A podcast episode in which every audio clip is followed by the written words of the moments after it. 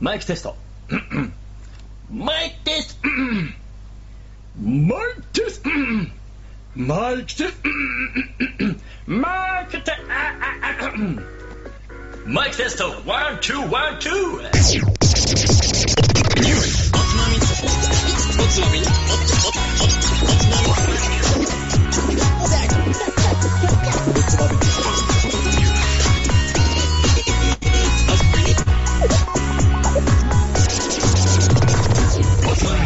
始まるよ。こんばんは。今週のつまみニュースもおすすめの日本酒を紹介しつつ、どうでもいいニュースの中から酒のつまみになりそうな話題をピックアップしてゆるゆるだらだらと語り合う番組です。この番組は僕、大平と、カット君と、誠の3人でお送りいたします8月4週目おつまみニュースシーズン243回目の放送ですよろしくお願いいたしますおー、キレキレですね。キレキレですね。いいですね。いやそうですねいやまいいですねあ。そうまあキレキレなんだけどカッツのボイパーはすんげえキレてなかったけど 若確か干に。疲れが出てるからね、残してるから。 そうだね若干ね。うん。僕らそりゃそうですよねもうちょっと疲れ残ってますよそうですね。何があったんですかいやいやこの週末僕らイベントやってきたじゃないですかあ、ほんとだ、やそうでっしたてっきけた よ。やってきましたよやってきましそたうね。だそうでしたっけえーもうバリバリ昨日も足パンパンになるくらいほんやとってきパまンしたよパンだったよ。まあ、久々の立ち仕事はねうん、疲れまいしたや、ね。答えますよ、私たちには。まあ、という話もね、まあ、後で、ちょっと、後ほどお酒の紹介の後に、そうですやっね。ていきたいと思いもます。うみんなが聞きたいのはそこですから。素晴らしえよい。ろしくお願いしますよ。早いでみすんなね。それを待ってるわけですか早いですね。ら。行きましょうよよ。ろしくお願いしますよ。まずちょっと心の準備が。心の準備できてないできてないじゃあ、俺できましたさあおできさんかい早い なその切り替え早いな前向き。うん、、はいいいよいいよ。では、行きましょうか。大変さん、はい今週の紹介をお願いいたしお願まいしす。ますえー今回持ってきたのは、長野県から、夜明け前。出た。知ってます。知ってるんですかもちろんです。もちろんごです。存知ですかもちろんです。どちらでお会いになりましたかこの銘柄と僕は。、ほら、えーっと、 去年今年、なんはかいほら、家族旅行で長野の方行ったって言ってたよ。なんか、あほほの、ーあれかあので、その時に、日本酒好きの友達、親戚か。まあ、親戚って言った方がいいな。に、買って帰ったんです、僕これ。なんと、これを、夜明け前を。なんと、はい。そうでしたか。あの、結構長野でいいお酒みたいな感じで、こう、いろいろ調べてって、行き着いたのが、先がこれでした。なるほど。はい。ちょっと飲んでいいですか飲みましょうよ。もう、 前触れもなく飲んでいいですえー、もう僕がぐだぐだ喋ってる間に早く飲みたかったんだろか うん。飲めや。はい飲。めや。えー、夜明け前、うん。夜明け前。特別本醸造、うい。生酒です。飲む酒。えー、まあいいや、ちょっと飲む。うん飲み ましょうじゃあ今回は、この夜明けまで、うい。乾杯乾杯。乾杯。香りが、リンゴっぽい。うんあーでも、リンゴっていうよりも梨だな。なし。うん。うん。生酒らしい、ジューシー感と、はい。えー、酒っぽさはそんなになく、ほう。もう、きりとそうか。うん。辛、若干弱辛口的な、えほー、うかわかりやすく言うならば、ジャックから口。少しうん。キレのある、最後ピリッと残る感じのある、うん。抜けは非常に良 い。ただ甘さが口の中に最初一瞬広がる。おー、そうね。うん的なやつ。はいはいはいはい。 はい。なんはいか緻密な。うんえうん。なんでしょう。これを言うなれば。これはなんでですねしょう。うん。ねえ。難しいね、この擬人化のー、コーナー。えー、っとですね、うん。イメージ。えー、深夜においや、ちょっと待って よ、おう。女性が、うん。うんまあ一人歩きをしていたと。おやポケモンやってるのかな、まあ街並みはうん。そうだね。うんなんか、中世のヨーロッパ。あ、そっちかい。 うん日本じゃなかったんだね。うん。そうヨーロッパ、中世ヨーロッパ。中世かそうい、しかも。うん。そこに、うん。こう、バサバサバサと、うん。急に背後にうん。人が来たと。あ、怖い怖い怖い。ね、キャーみたいな。何なる誰なみたいるな。なるなるなる。 お前の血を飲まさなつってガブッつって。いや、完全にヴァンパイア出てきたね。 しかも、かなりなぞったけどね、かなりちゃんとあの、犯行を予告してきたね。ガガサガサガサって言ったから何言ってるか全然わかんなかったけど。ガブッってしてきたんだけど、うん。めちゃめちゃイケメンだったから許すみたいな。そのヴァンパイアみたいな ちょっとおもろい。ちょっとおもろい。感じうん。その犯行、夜明け前でしたね。 はい、まさに。 まさそういうことですか。に。いや、まあ、このキレの良さがね、結構そういう鋭い、シャープな印象を結構残すんで、うん。やっぱ、ちょっと、かっこいい感じになるよね。あやっぱ、なんか、あれなんだね、かっこいい感じなんだ。すごい。うんシャープさがやっぱありますね。ああ、ただ、いいねイケメンなんだよね。 イケ ただイケメンなんだ。おっさんじゃないの。おっさんのヴァンパイアと若いヴァンパイアよく描写があるけどさ。ああ、はいはいはい、おはっい。さんっぽくない方。おさあの20代より、あの20代よりの。古い考えの方じそゃうなくそてうそうそうそうそうそうそうそうそう。昔のなんかもうバ、ザ・ヴァンパイアって感じじゃなくて、ちょっとあの、なんだっけ、トワイライトって感じ。トワイライ トう。ん人そういうや間つ界に溶け込もうとしてるみたいそういうなやつそういうやつそういうや。つ若い世代の。そういうやつ。若い世代はいヴはァンパイアって感じ。はいはいはいはい。そんな感じかな。で、最後そのピリッとくる感じとかも、その、なんていうの、ちょっとした悪さを。でもね、表そ現れしてみましたそけどれで言えば、僕はも、その買った時の、うんあの、印象として、まあ飲んでなかったんだけど、はい。そのなんか、えっとね、えっ、と、お酒自体のというか、味わいの若々しさみたいな、ちょっとなんかその、そうだね、もフレッシュさが結構ある。う、うん、っていうのをちょっとある意味あこれいいなと思って、ある意味、まあ、おじさまだったんだけどプレゼントしたはいはいはいはいだからちょっとこういうお酒もどうでしょうみたいな感じで渡したんですよだから、はいまあそれは僕じゃあある意味その通りのものを渡したんだなって今振り返りになそりんまなした気がしますね。おーこの酒、実は僕、初見というか、初めて飲む酒なんですけど、あそうなんだううんんえっとね、今回持ってきたのが、この夜明け前、タツの銀、立つの銀はい、っていうシリーズなんですけど、はいまあ、特別本醸造なんですよ。この意味わかりますか特別ほあ純米じゃないじゃないですかアルコール添加酒です。うんだね、はい来たねうんえー、コーナー化します。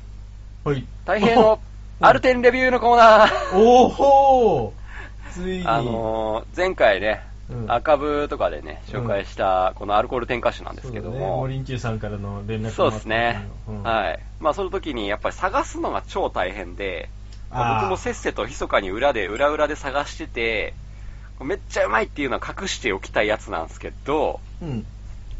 でもそれをなんか裏でやって、もうなんか、ちょっと卑怯かなと思っ て。卑怯かなと。なんともうこうう、ん探すところからおつまみニュースでやっていこうという。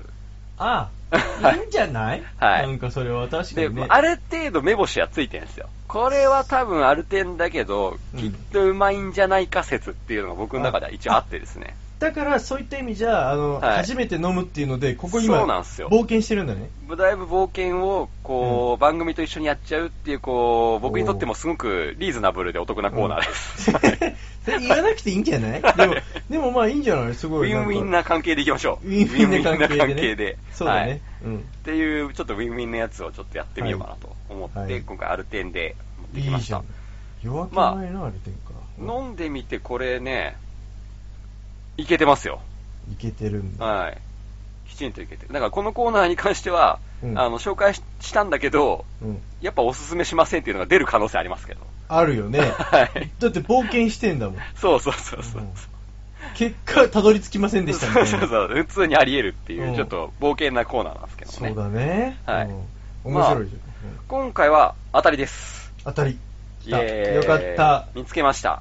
うんまよかたった美味しいアルテン見つけちゃいました。お、夜明け前の。うん。まあ、非常に整ってるね。うんアルテンといっても、そのアルコール感はほとんどなく、うん。まあこれ特別本醸造なんですけど、うん。まあ、あちょっと話していこうかな、この辺もうん、含そうめ。だね。はい。で、このお酒に関しては、4合瓶はうん。 1250円。うん。いいね。だいたい。僕の買った値段で。うん。で、1小瓶で2400円という、とてもリーズナブルとてもリーズナなブルだねお酒ですね。うん。まあ、だいぶコスパはいいと思います。いいね。うんはい。。えー、じゃあちょっとこの、どうしようかな。特本、あ、じゃない、特そうだな、特本だな。特別本醸造。うん。僕らは特本と呼びますけども。うん。えー、赤部、この間持ってきた赤部は本醸造だったんですけど、おう。そもそも、なんすかこれっていう 話なんだけど、どういうことどういうことえー、特別本醸造って聞いて、誠クラスになるともう、あ、アルテンシですねってわかると思うんだけど、うん。えー日本酒っていうのは、一応酒税の保全及び種類業組合などに関する法律という法律がありまして、この特定名称というのが決まっていますと。はい。で、原材料が米、米麹、水のみだったら純米と名乗れる。うん。そこに醸造アルコールが添加されているものは、うん。まあ、本醸造、うん。もしくはうん。特別本醸造、もしくは普通酒とはい。いう形に分類されるわけですね。まあ、そこに分類されますな。はい。じゃあ、この分類の基準は何かというところうんうんうん。ですね。うん。これがですね、うんえー、まあ、上アル添加の中でも、精米場合70%以下うん。で、かつ、香味、香り及び色沢、色が良好なものが本醸造と。ほうほう。はい。。で、次に、うん本醸造の中でも、本当特に中でも、うん。その中でも特に香りが良好で、精米部合が60%以下、要うはんさらに10%削ったもの以下のものを特別本醸造となるほどね。いうわけですね。え。はいはいはいはい。はい。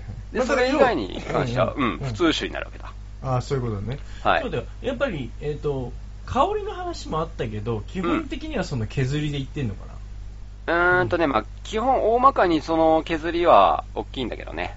ううん、香りって結構曖昧なもんだから。そうだよね。そなんうかこ。ただね、これはね、結局香りが良好なものって言ってるけど、この良好の意味合いに関しては悪くないものだね、いわゆる。とんでもねえ匂いがするとか、そういうものじゃないものに関しては、 うんオッケーってことなんですよね、大体はで。も、そこを名乗ろうと思ったら、それっていきなり、じゃあこういうお酒ができましたって言ったら、うんどこにえもそういう届け出とか今言った、うんあのし種類分けって自分たちでしちゃっていいのそうだねダメあいい。の自分たちでしちゃった。あ一応だからその削りに関して、要は基本的に定義づ定義付けだけ決まってそうそうそうそうそうそてうそれでそれのどこに当てはまるっていうのは自分判断でうーん、まあ一応、なんていうの、ほとんどがほう、あの、ちゃんと国税庁の調査が入るんで、あまあそりゃそうだよな、うんまあ法そこで律のもとに、うんすげえ厳しいから、国税庁の人たちって。そっかそういうちゃんとした監視の目はきちんとあるそういうことだねし、違反してたら即、ね、レッドカード出されるから、そうだねまあとんでもなないことはできないですね、大概は。中古とかはいなるほどねですね。まあそういう基準がありますと。うんうんうんでその中でこれ、今回持ってきたのは特別本醸造っていう枠にはまってるんですけど、おーまあ、精米部合60%以下で、うん香り良くて、うんあのー、物がいいっていうのはね、うんまあこれ、銀醸酒と何が違うんですかっつうところで、なってくるよねそ違うだよねわないんですよね。そういうレベルになっちゃうってことか、そうなんです。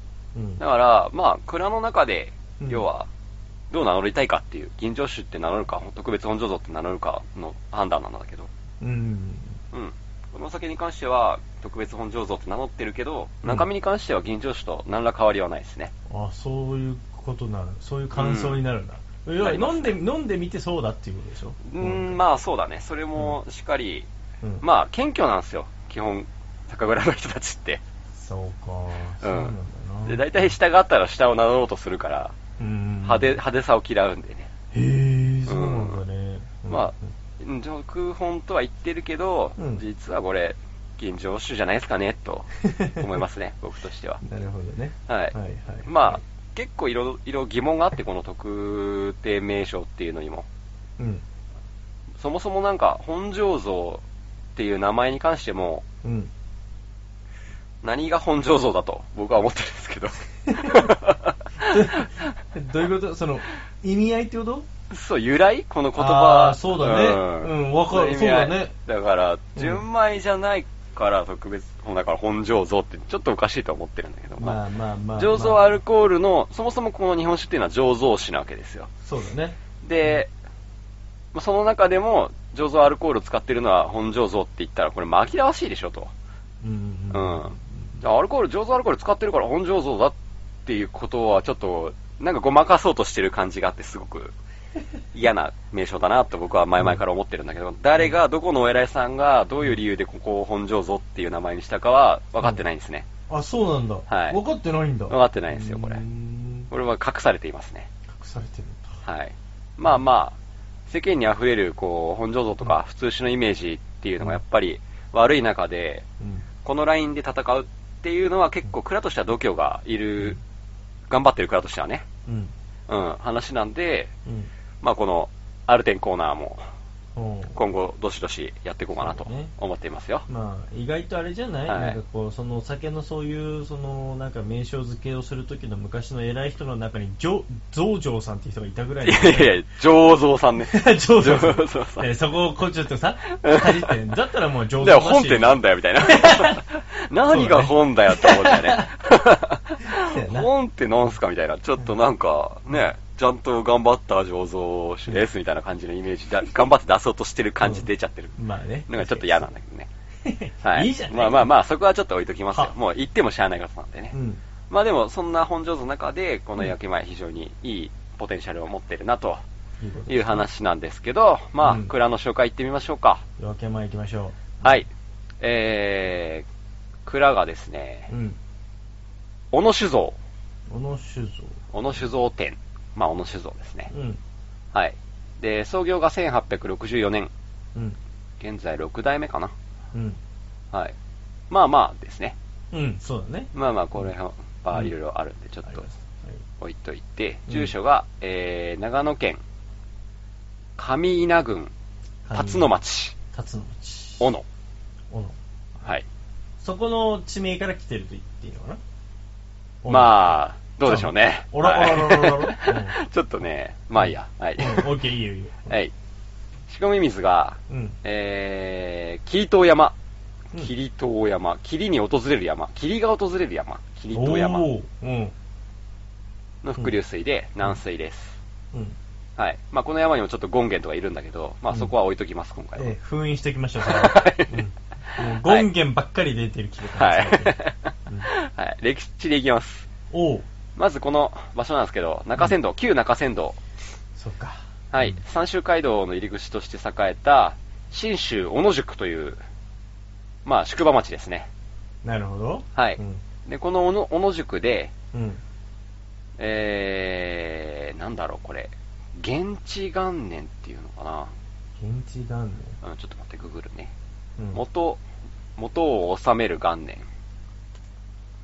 元源氏元年。源氏ですね。源源氏元年という。うんまあ、1864年、この創業年のことなんですけど、ああ、はいはいはい。この年は源氏元年という年らしくです。ですね。元号が源氏になるってことだね。うん。うん。で、この時、えー、小野正左衛門によって、うん。創業されました。小野酒造。あれ、地名じゃなかった、これ。はい。小野の地で小野の人が。そうなんです。小野塾に、小野っていう地に、小野さんが創業した小野酒造です。なんかそこのメーカーとかそういうわけでもないんかななんかないですね。あ違うなんすかの。ね。はうーい。ん。地元に同じ名字がす、の人が住んでること、なかなかないからね。うんうんうん。はいそうだね。なかなか珍しいやつじゃないですかね。うんうん。はい。で、えー江戸時代から文明開化を経て明治のようになると、うん。酒株が廃止されまして、まあこれ酒を作る権利のやつだね。うん。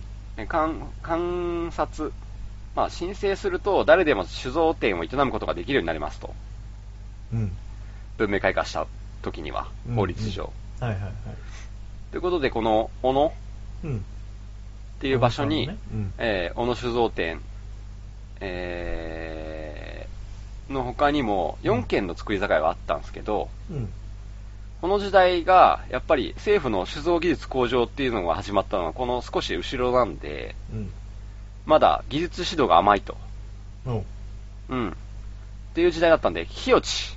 出来上がった酒が蔵の中で濁っちゃう、ダメになっちゃうっていうことがよく多くて、うんそれによって、うまあ、この小野にもんうん結構増えてったんだけど、うん20軒ぐらいまで増えた酒屋さんが、うん大正の時には、うんこの小野酒造を含め2軒になっちゃなっちゃったと。ああ、もやしもんで見たよあの火落ちのはい怖さ。。そうです。まあ、日めちゃめ落ちちゃに関してはちょっ怖いよねと雑学の方でやろやろうと思ってます。おー、はいはいはいはい。うん詳しく後で説明しますね。うん。で、その後、昭和に入って、うん。現在、この小野では、唯一の作り酒屋にあ、なりましそうた。なんだ。はい。そうなんだ。他はなくくなってしまいましたね。はい。あ、おのの地でね。うんはい、小野の、小野の場所では。小野、うん小野って言っても、この小野のよりちょっと上の、この辰、辰野町ああ、はいはいはいはい。うんっではなる、ほどもうこの一軒だけですね。ていうか、逆に昔相当多かったってことだめね。っちゃ増えた時はあったのね。その地域にねやっぱ宿場町だもん。やるよ。まあ、 売れんだもん。とみんな泊まりに来るからまあ。そうか、そう歩か、くしそうか、そうか、そうか。もう夜はね、夜、夜な夜な酒を飲んで歩うん確かく、にこそうう、か江戸小町みたいな江戸じゃないけどさ、まあねわかそうるいよう風景が浮かんでくるよね。うん浮かぶね、うん確かにね。うん。まあそういう時はやっぱ盛んだったわけだよね。うんうん。うんうん。まあだいぶ減ってしまいましたという残念な話がありまして、はい。えーこの夜明け前の由来ですけども、うん。えー名前の由来、まあ結構個性派の名前じゃない俺、響いちゃうよね、結構夜明け前って聞くと。うん。なんだろう、なんか、なんかワクワクするよね。ワクワク する。はいワクワこのクす名前る。わかるわかる。はい。なんですけど、この名前の由来っていうのが、うん。えー島崎藤村っていう作家さんがいますうん。ね。おー、はいはいはい。彼彼が書いた長編小説小説の夜明け前っていう小説がありますと。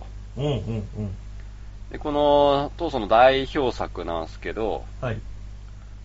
えー見たことこはないなの小説に、この小野の町が出てくるんですよ。あ、そうなんうだ。ん。その中山道絡みでちゃうんかまあそう、うーん、まあ中山道に絡んでるかど、まあ僕もちょっと読んだことなかったうんまあんあーで、っていう話なんだけうんうんど、ちょっとあらすじで言うと、おい。えー夜明け島前崎藤村の実のお父さんうん。が主人公で、子供のへー藤村自身も一部登場するっていう内容なんだけど、うん。幕末からこの明治維新の前後に、この日本の様子をお父さん、あ半蔵のなるほど。立場から見た時代小説なんですね。あーあであそうだね、これ中山道出てくるね。中山道を中心にしたこう数々の通行模様とかから、うん。当時の日本全国全体の話題が盛り込まれていて、はい。黒船が来たとか、うわー。参勤交代が廃止されましたとか、うわー、わこかうる。生麦事件とか、あった安ね。政の大獄とか、もううんこあう、おったねつまみニュースにもちょっと触れたような歴史が様々書き込まれていて、うんそれをこのお父さんの立場から見まし、見た、こう、歴史の話をうんつつ、裏裏と書きつつ、この、小野の町に、このお父さんがよく来て、うん。ここでいろんな先生からいろんなことを教えてもらったよっていう一節がうん。あ。るんですね。うん。という、こう、さらにそのいろんな時代の流れでお父さんが乱心していっちゃうっていう話がこう、えー、そうなんだ。時代とともに進んでいく、まさに息を飲むような作品なんですよ。読んだことないですけど。はあー読んだことないけど、ちょっと今すっげえ気になるなと思って。うんい。ちょっとこれはぜひともね、うん。暇だったら読みたいね。うん。無人島で一人になったらの読みたい作品です。全然じゃん。なんか、ランクインしました。全然じゃん僕の中で。お前絶対すぐ破いて火に食えるだろ、お前。それ。読む前に。あ、飛行機だっつって、火が高いなみ たいな。あ、あ、夜明け前あんじゃんっつって、ぼーみたい最な。悪。あ 失礼も。うはい、バチ当た失り。礼、失礼。はい、バチ当たり。はい、失礼。うん。うんそうじゃなくても読みましょうということです。はい、まあ、ぜひともね、あの、う Kindle んで読んでほしいですね。はい現代っ子すぎる。燃やさなくて済むようにね。うん 最悪。はい。まあ、こういう話があって、小野の町が出てくるっていうことと、うんうん。この蔵の創業がですね、うん。明治維新前夜、うん。現地元年っていう、この、この日は明治維新の前の日なんですね。だから、その時にちょうど創業したっていうこともあって、うん。これは日本の夜明け前じゃということで、うん。夜明け前にしようというやだっ話になてりました。そうだねその、はい本当に島崎藤村の物語はいの夜明け前、もうまさにその時代のねそうなんですレインの中での夜明け前っていまうさに感じの頃の激動の頃の話を描いてるし、はい。だから日本が明治なにるほど進していく流れの時のこのね。ちょっはといそれはドキドキするネーミングがね本当そうですねいいねまだ続きあるんですよ。あらうんえー昭和47年、こう、島崎藤村生誕100周年の年、うん島崎藤村の長男である、うん島崎楠雄さんかなはあはい。うんに、えー夜明け前という名前の酒をうやりたいんですけど、と。んんうんえあーいいっすかと。そうかまあ許可みたいなね、うんはい。うんという許可をもらいに行って、まあそりゃだってね、はい地名もね、今一応ね、ゆなんかこうゆかりのあるものだし、ですねもうなんかいい感じでいいよ、なんかはい。なんで、その使い、その時にこのクソさんが、たいうん、あ構わないですよと。おたよかっただし、ん名前を付けて販売するについて約束してほしいと。何、何、怖いな、命に変えても本物を追求する精神を忘れることなく、一生を通じて味にこだわってやってくださいと。急ねー私は商売や酒造りのことはよくわからないですけども、あ天下の夜明け前として堂々と日本酒を飲んでいる方のために真実を伝えて頑張ってくださいと語られたそうです。なるほど、熱いな、熱い言葉で帰ってきたな、それ、はい。で、このラベルの夜明け前もこのクソさんに書いてもらった夜明け前え。そうなんだ、はい。 らしいですね。そんな、そんな裏話もあるんだ、え、あ、その、はいえ、ラベルのその文字ってことうん、多分。は多分。 なんか、多分なんですけど、この辺分、うんうは。んでもそういう情報がちょっとあります。そうなんだ、はい夜明け前。かっこいいよね。かっこいいだし、このやっぱ長男のさんのこの言葉も含めなんかう、ん優秀だな。なんか、優優秀秀だなだね優秀だな優秀かうん。大概さ、やっうぱん、こう、歴史的にすごかった人の子供って、大概ちょっとボンボンのうんうん ね、アホな人も多いじゃないまあまあまあそれをなんかうんうんと深,、深くはうなずけないんだけど 七光みたいな人多いじゃんうまあ最近ほらいろんな事件とかあるからいやまあ3うん名だけ どうんうんうんうんうんうんはいはいはいはいははいい。まあまあまあまあ、そういうのもあってね、すごくちゃんとした長男が育ってるな というところで。何の視点それ、はうんわかんないじゃんそれ、まあまあまあ今の字面だけど言い方すんげえチャラかったかもしれないじいゃん、わか命に変えてまあちょっと日本史追求したみたいな ちょべりばーっつって。懐かしすぎ るよ。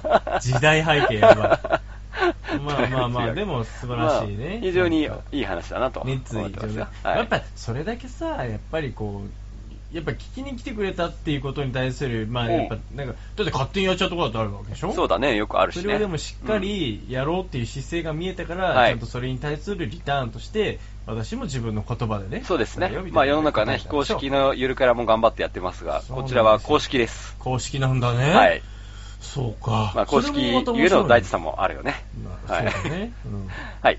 まあそんなわけで、はい。まあ本気でやらなきゃということで、この、この一件から。はい。で、専任当時、蔵元と、えっ、と、社員当時がついてるんですね。おう蔵に。はい。うんで、南部当時さんらしいんですけど、やっぱ寒いところに強いっていうのもあるんですけど、こうのん場所が、小野っていう町が、冬めちゃめちゃ寒いうん。マイナス20になったこともあるというぐらい寒い場所らしいです。えー、そうなのはい。いや、まあ確かに。山信州はね。まあ、場所、立地的に地図で見たときには、ちょっと松本のちょっと南だから、僕も少し舐めてたんですけどう、んそうだね。だって俺ら行ったじゃん。まあそうなんですよ。うんスキーとかしにね、うん。というかね、うん結構あるんだけど、まあ雪山もそれなりにあるんですか、山、山々がすごいね、やっぱ。まあ確かにそれはそうだけどね。うんっていうのもあって、非常に寒くなる場所らしいです。うん。うん。でなるほどね、まあ、それゆえに缶作りには最適ということで、うん。うん。えー、中央アルプスの霊峰、この、なんだっけ、霧島、霧島山霧島山。はい。うん。の伏流水を、うん。えー、うまく仕込みまして、雑味が少なくふくよかで柔らかな味わいに仕上げていますと。もううん。で、まあ、蔵人と酒を生む微生物たちが直接触れ合い、競い合う手作りの伝統と、当時蔵蔵人の意欲的な研鑽ぶりを感じてみてくださいという蔵のメッセージがありますそのなんかメッセージの中にはそのさっき出てきたその火落ちとの戦いの歴史もなんかはいこう垣間見えますね、ですな、うんまあ、ある 点でこれだけのレベルが出てくるぐらいですから本当、日本酒の夜明けも近いですなおっ夜明け前じゃけえのあうんーっていう、まあ、蔵の紹介ですと。いうほことう、ですいいね、、はいい。いじゃないですかあうんじゃあ僕なんかそうそうだなこれがもう少し早くその情報を得てこのお酒を買ってすいませんねダイエットしていたら素晴らしいなんかこうなんかおおじゃあ心して飲もうかなみたいなうん。ことのなんか楽しい会話ができたかもしれないな遅くなりまして。いやいやいや申し訳ない。でもやっぱ皆さんのでも前にお届けするのが。でもこれから飲まれる方これをプレゼントして買われる方はそういう話ができてなるですほどよみたいな。安いですからね。うんそうだ ね、うんまあお土産に持ってくのにちょうどいいお土産でもいいし、うん何よりやっぱこういう、やっぱこれぐらいのリーズナブルなお酒でうんこういう味っていうのは、やっぱり皆さんの晩酌のお供ですよ。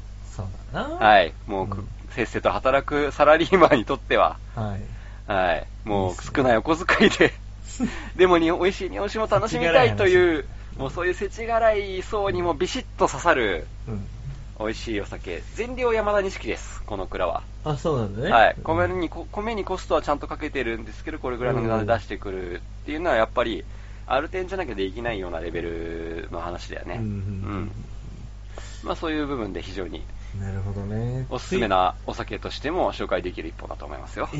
いっすねはい。じゃあ、ひよちの話でもしようかな。しちゃおうかなんかはいもう本当に大変なことなんでしょそれがついちそゃうなんうでっすていうのはね。うんで、火落ちってこれ、漢字で書くと、火が落ちると書いて火落ちなんですけど、はいそうだねまあ、まさに誠がさっき言ったように、うんうんうんえー、石川正幸先生のもやしももやしもんでも、まあ出てきました。主人公のね、沢木がね、うんあれなんか火落ちがいるなと、金が見えるんだよね、彼は。うんそうそうそうそう金が見えるので、うんもう火落ちが飛んでるなと思ったら、あの、悪い先輩たちがこっそり日本酒を醸していまして、その醸造が失敗していたと。そうだとねいうことで、火落ちが飛んでしまって、蔵の先が全部ダメになっちゃうとというねいうストーリーが、その、面白おかしい一件があるんですけどね。そう最悪なんですよね、はいそれがね、うんはい。で、大体この火落ちが繁殖しやすい時期っていうのが、梅雨からこの夏場なんだけど、うん、まあ、湿気が出てくる時期に繁殖しやすいという菌なんですね。要は金なんだよね、はい金の一種なんだよ ね、はいうんうんうでん菌の一種で、まあ、うんまさに、まあ、食品に関してもやっぱり気をつけなきゃいけない時期なんだけど、あうん。とにかく菌が繁殖しやすいので、こうあいう時期は。うんうんうんはい。で、日本酒にとってもそういう敵がありますといはう、いそれが火落ちにな,、になるわけうなんんだけど、、うんまあ、日本酒って、うんアルコール使ってるやんと。アルコールを含んでるわけだよ。うんうん。で、酒自体がアルコール持ってるのに、うん大体金ってアルコールに弱いじゃないですかと。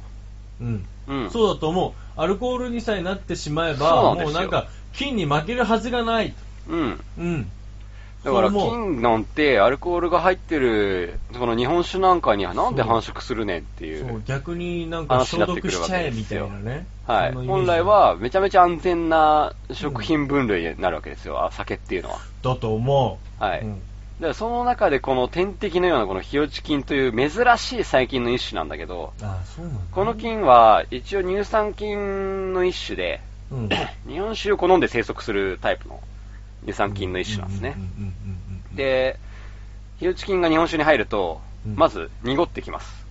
色が。え色が濁るのダクダクとしてきます。怖いそして、酸っぱくなりますと。そあーして、はいはい変な匂いが出てきます。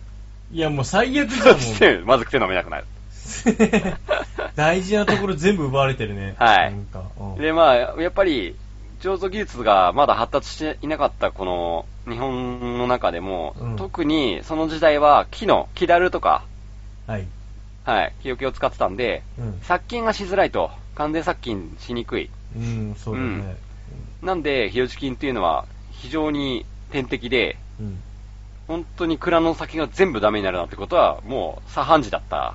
まよあ、そそれがうんい一個ポンといってそれがブワーッと蔓延そうなんしてもうその蔵が潰れるなんてことも結構あったみたいもなうね全然稀じゃないっていうのがまさにこの夜明け前のうんね、この、そうだよね小野さんのそのところの周りの蔵は大体そうやってやられてしまったというそうなったっていうことだもんね話もあるわけなんで、本当に普段から、どれだけ神経使ってこの日吉金を入らないように今の酒蔵たちがしてるかっていうところがまあ見えてくるんだけどね。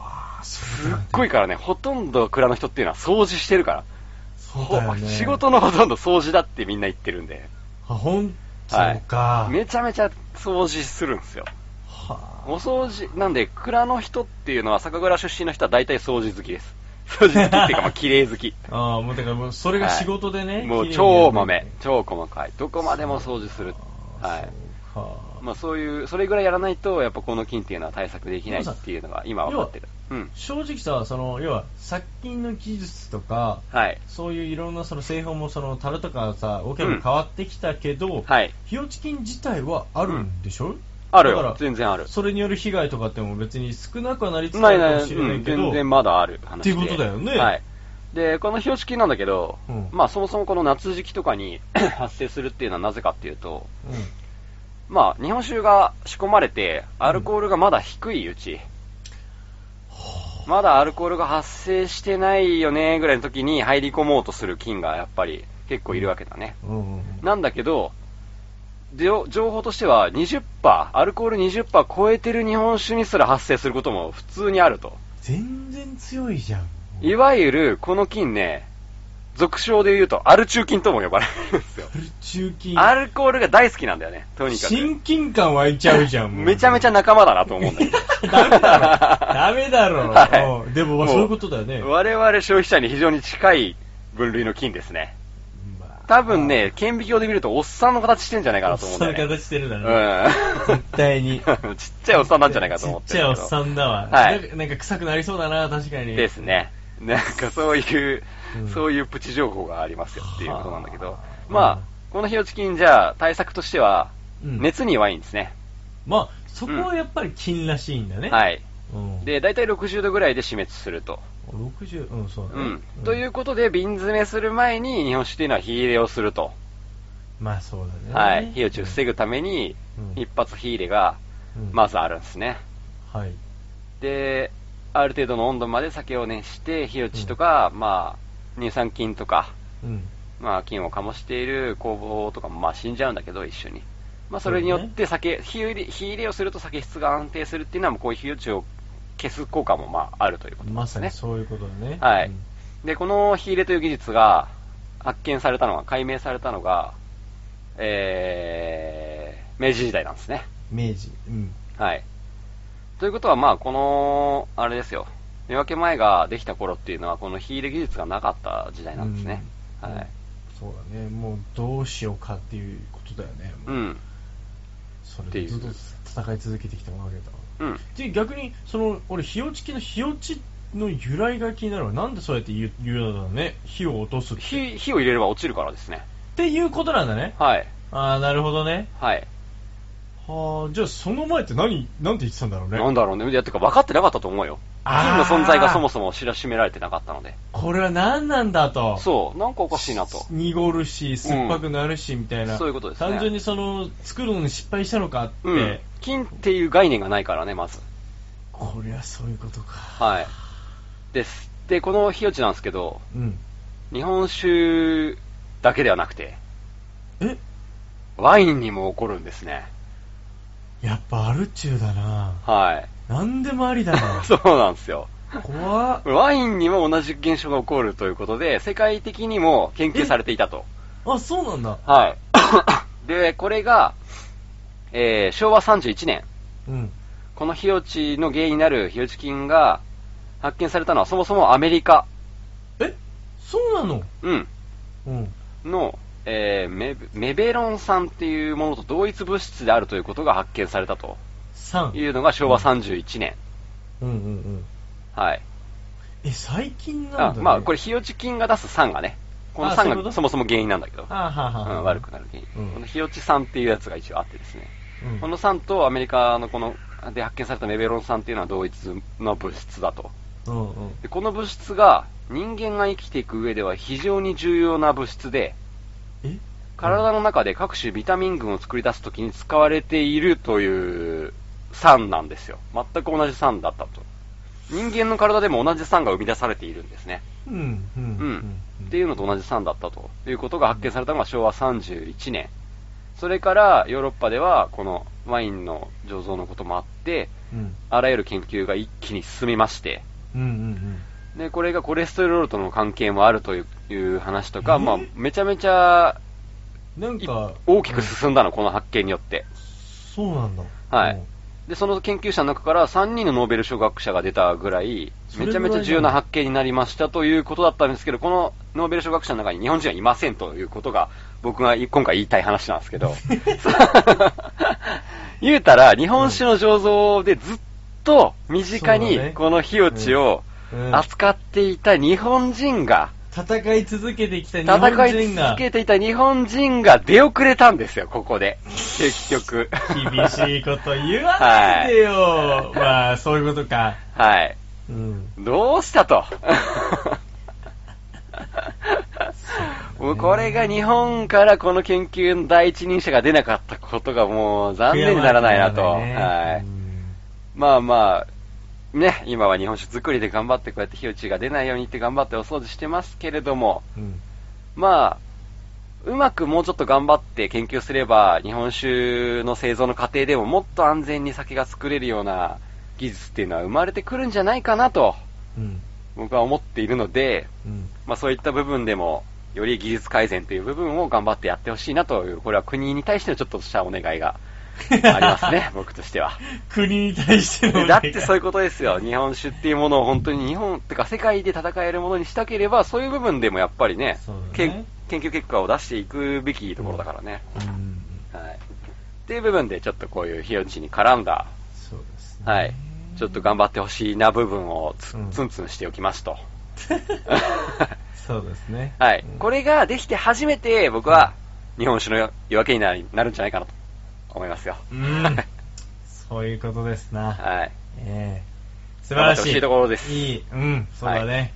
い、やー、ぜひ、まあ、もう、それこそやっぱ、若い世代が、そうだね。このおつまみニュース聞いて、なんかあれですよ、おつまみニュースの Facebook ページに、あの、はいついにあの、農大のあ、人がいいねを押してくれたりしてくれてお便り募集しております よ。はい。 うん見てますよ、あり僕らがた。はいなうん僕らは見てますよ。そう そう、チェックしてるからね。お、ついにみたいな。ストーキングしてるからね。 ストーキングはしてないけど。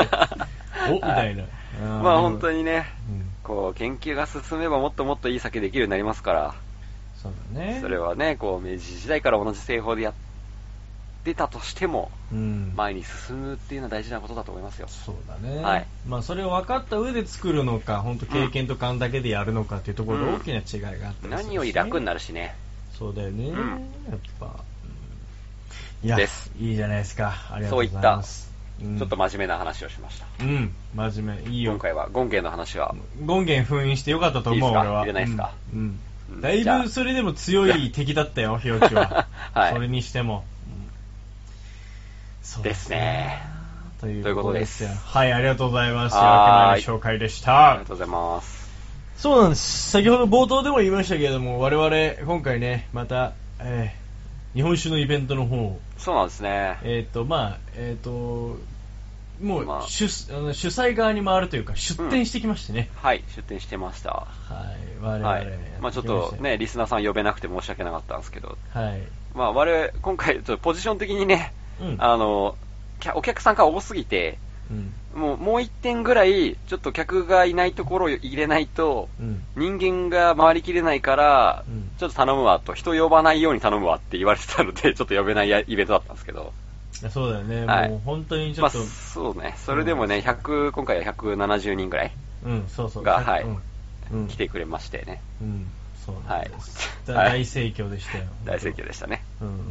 はいいい。はい。えー、カット君がうんお腹痛いのでトイレに行ってくるとそうなんいでうす情報がありますと。はい。 まあ、それちょっと話飛びますけど、僕らはねい、今日ね、あの、辛いラーメン食べちゃったからね。うんまあ、もこため仲間と行ってきたんでね。そう3人揃ってたもんでね。カそうそれットがずっと食べたい食べたいって言ったから。うん。の割に食べたらお腹痛くなるっていうね。そう。しかもね、蒙古タンメン中本でも、やっぱ非常に有名な北極ラーメン、すっごい辛いやつではな く、ちょっとビビって、ちょっとビビって、ちょっと下のやつにしたくせまあに、普通の蒙古タンメンにしたくせに払いたいってこと腹です痛ねい。はい。太平は普通にホ下ット手でクす食ってたからね。はい。俺はまあそうさっすよ、俺なんかさらに下手って、ただのタンメン食ってたから ね。ただのタンメン食ってたね味。噌タンメン食ってたからね。それでも辛かった です。まあまあまあそんな状態でしたけど、まあまあそういうそう昨いう日こともあります頑張りましたから、それはカット君も。そうだね。頑張ってたね。きあの、僕らが揃えたお酒の紹介しなくていいんですか、その時の。いやー、言っちゃっていいんですか言いましょうよ。何を揃えたかっていうので。えーまあ、おつもみニュー銘スの柄的には、うんはい、5, 5種類、はい、5種類ですね。 5銘柄、うん。えー、14台、まず揃えました。はい。鍋島、鍋島紹介しました。ザク、ザクも紹介しました。三好菊、三好ギグも紹介して、結びと、結びとも来た。はいご。めん14台以外は全部紹介してるわけですね。そうだねうんこの5種、5銘柄。うん。うん。での、かける 2, 種類、2スペックずつそうだね。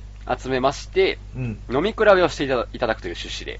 そうだね。前回、あの、2月の、今年の2月にやった冬の陣では、僕ら、あの、うん聞き酒みたいなのやったんだけそどうだも、ねブラインドで今ね。回はそうじゃなくて、そこだね、スペックでのはい違いっていうのを、どうはいかっていうのを味わってもそらうですねコンセプトでね、やったそうんねですよ。。それで、さらに、どっちの方が好きですかというアンケートも取ったんですよね。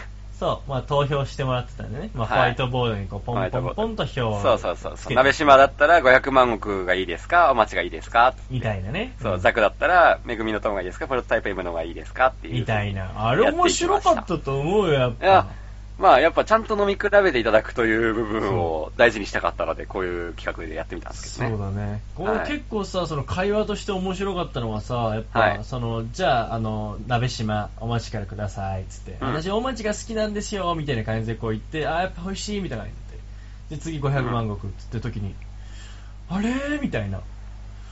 なんかこっちも美味しいな、みたいな感じで言って、あこれで言うとちょっとこっちの500万石の方に票入れよう、みたいな。うんそういう人とかもいたりしてね。面白かったよなね。んそういうのをや面白かったそれ、それを聞聞いてなんかこう、あ、やってよかったなって思ったよね。そうそう なんか、なんか、あ、こうや、こうなんだ、みたいな。うん言うたら僕自身も、あの、お待ちが好きだからと思って、うんお待ちと、うん。あと、500万石、あ、じゃあもう一個500万石と思っうんて相手に選んだにもかかわらず、ず、いや、俺お待ちの方が好きだからなと思って飲んでみたら、500万石うまいって言って500万石に結果イエ表スを入れました。ね はい。。そうだよね。っていうことあるなと思って、こあのる飲んみだ比べっていうのは非常にやっぱり、ね、僕から見てもやっぱりこれやった方がいいなと。うん。うん今いえい回え、そうだよね。あと、14台も票が割れたしね。はい結構さ、 14僕台もら予想してたじゃん。こっち行くだろうな、みたいな。あいやまさけ未来で今回はそううん やってみたんですけどね。行ったんだけど、結構、はいあやまも票入ったからね、すごいね。そうっすねよかったっすね。アイヤマが勝ちましたね、結果。結果そうなったんだよね。うん確かね。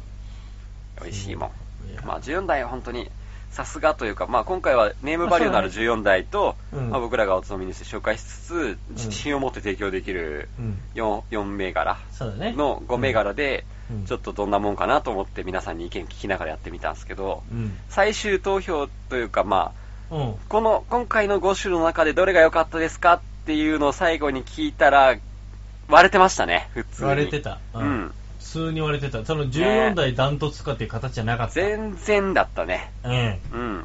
それはまあやっぱりまあ結構下の超えた、うん逆になんかちょっと、いろいろなプライド乗っかっそてるうおだ客さねんと、か14こ、台には入れたくないみたいな人もいたりとか そうでそうそもうそうやっぱりおいしい、ろいろ飲んでて、ちゃんと酒のレベルもちゃんと高い人が飲んでみて、やっぱりでも14台は美味しかったっていう票うんそうだね一票とか、重みのある一票が結う、構多大かっ見のたあんで。る一票だった。一票、はい。めちゃめちゃ面白かったあ。ー面白かった。そう。そうですそうだね。ね。よかったと思う。だし、やっぱこう、三好菊みたいな、こう、うん目を引くね、ラベルでね、え、まあ何これみたい萌な。え萌えのね、おつまみで萌え萌え紹介したブルーのそうワイルドサイドとねワイルドサイドっていう銘柄も、うん。と、まあもう一個萌え萌えのね、そう。 LED 夢工房の。夢工房のやつとかはやいって、はいだけまど、あまあそうだねあれは結構話題を呼んだよ、うんやっぱ激論か最わ初すよに、うなんすかこの酒みたいな、ラベルすごいっすねって言ってうん飲んでみたら、おーうまいっすねみたいなうん、そうそうそうやつとかも、まあ、こういう機会にね、飲んでもらえると非常に嬉しいですね。ねえそうめちゃめちゃハマってる人いたよ味わいでもなんか、ね。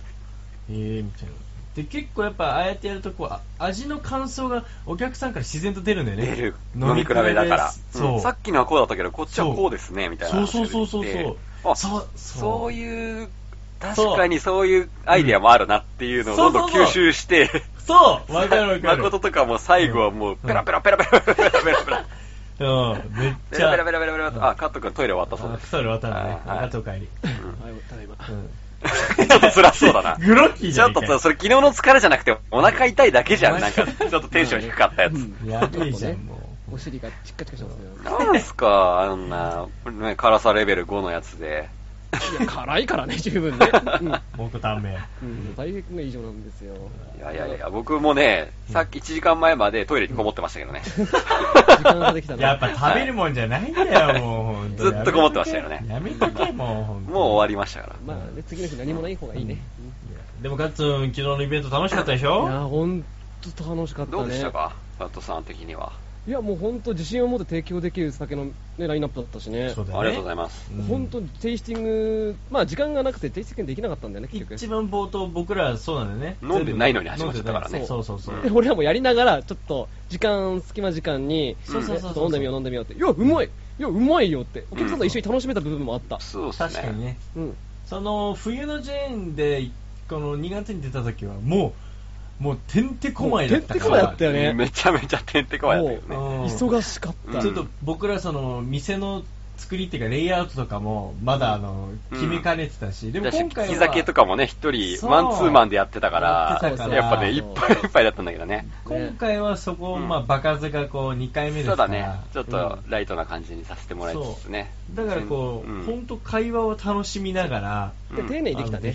丁寧にできたと思う、ううんんよかったとよ思かったうしですね。いや、よかったでよ。さ、やっぱさ、毎回思うんだけど、あの、ご夫婦で、おられる 毎回だ、毎回だな。い毎や、回ほんといいな、ああいうデート。いいね結構多いじゃん。はいまあ、多い珍しね。いよねやっすぱね。げえいいと思う、ああいう風にさ、そうなんかこれこうだ二人こうだでさこうだいいいやーそう、うんだから、ついついこっちがね、熱くなっちゃうのよ。なんかこう、うん楽しくさ、和気あいあいとかやってるのをさ、盛り上げようみたいな感じになるからさ。わかるわ。こういろいろ話すとさ、やっぱ向こうもやっぱ食いつきがいいわけよね。やっぱ日本酒好きだからさ。うんそうですね。いやー、ザクっていうのはですね、みたいな。はい伊勢志摩州サミットあったじゃないですか、その乾杯者に選ばれたんですよ、みたいな。えー、そうなのみたいな。知そらう、なかっとかね、そういう話とかをして、またぜひ終始微笑ましいわ。微笑ましかったね終始微笑ましく終わりましあんな夫婦になりたい。た。はい。いいねいいね あそういうやっぱ目線が先に立ってるんですね。立つ立つ、いいですねだってすごい良くない、まあ憧れるよねああいうデート飲み歩くん、だって今回のさ、大門の日本酒大宴会って飲み歩くじゃん、おそう店だは。ね。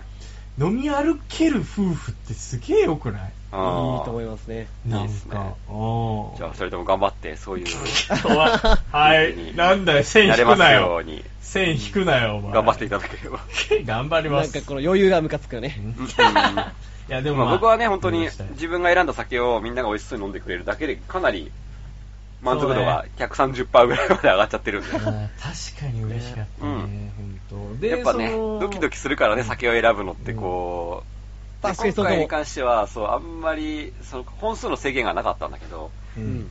やっぱね、こう、数ある中から、こう、これが、誰が来ても美味しいって言ってもらえるような一本っていうのを選び出すっていうのはね、結構神経使う作業で。少数精鋭みたいなそうね。だね本当お疲れ。同じタイプでね、集めちゃうと、なんかこれとこれで同じだなとかなっちゃったりするから、こう、一概にこれがうまい、これがうまいで選べないから、こう組み合わせてうん、選べないといけないし、うんとかいやねー、結構そういう部分で、こう、うまく今回は誘ってくれたなっていう、っ刺さっいてるや、ラインナップ良かった、本当に良かよっ。かったたよ、マジてでいう。部分でね、僕も日本酒を選ぶ、選ぶ側としてもなかなか、進路を使いましたけど、なかなか評判良かったので、うんはいでもさ、なんかそれがさ、やっぱさ、なんかこう、あ、ここしっかりやってんなっていうのでさ、うん多分、なんとなく僕のイメージ、やっぱ、あ、この人また来てくれた、みたいな。うんその前回もねやったからね冬の寺院の時に来てくれた方が、やっぱりここに来てくれたとうんかうん、あ見えて、うんよかった、すごい。なんか、はああ、いいね、すごく。うん、また来てくれたんですね。だそい、う。こう、き爪痕を残せてればいいなとそう思っだてますねよ。。そうだねでね、新しい日本酒との出会いがあったらいいなと思いながら、こねう、結びとなんかは結構、名前がそんなに知れてない銘柄だったけど、そだうみねうんんな美味しいって言ってくれたことがもう、結構僕は嬉しくて嬉しくて。うんはよかったよ、あれ。い。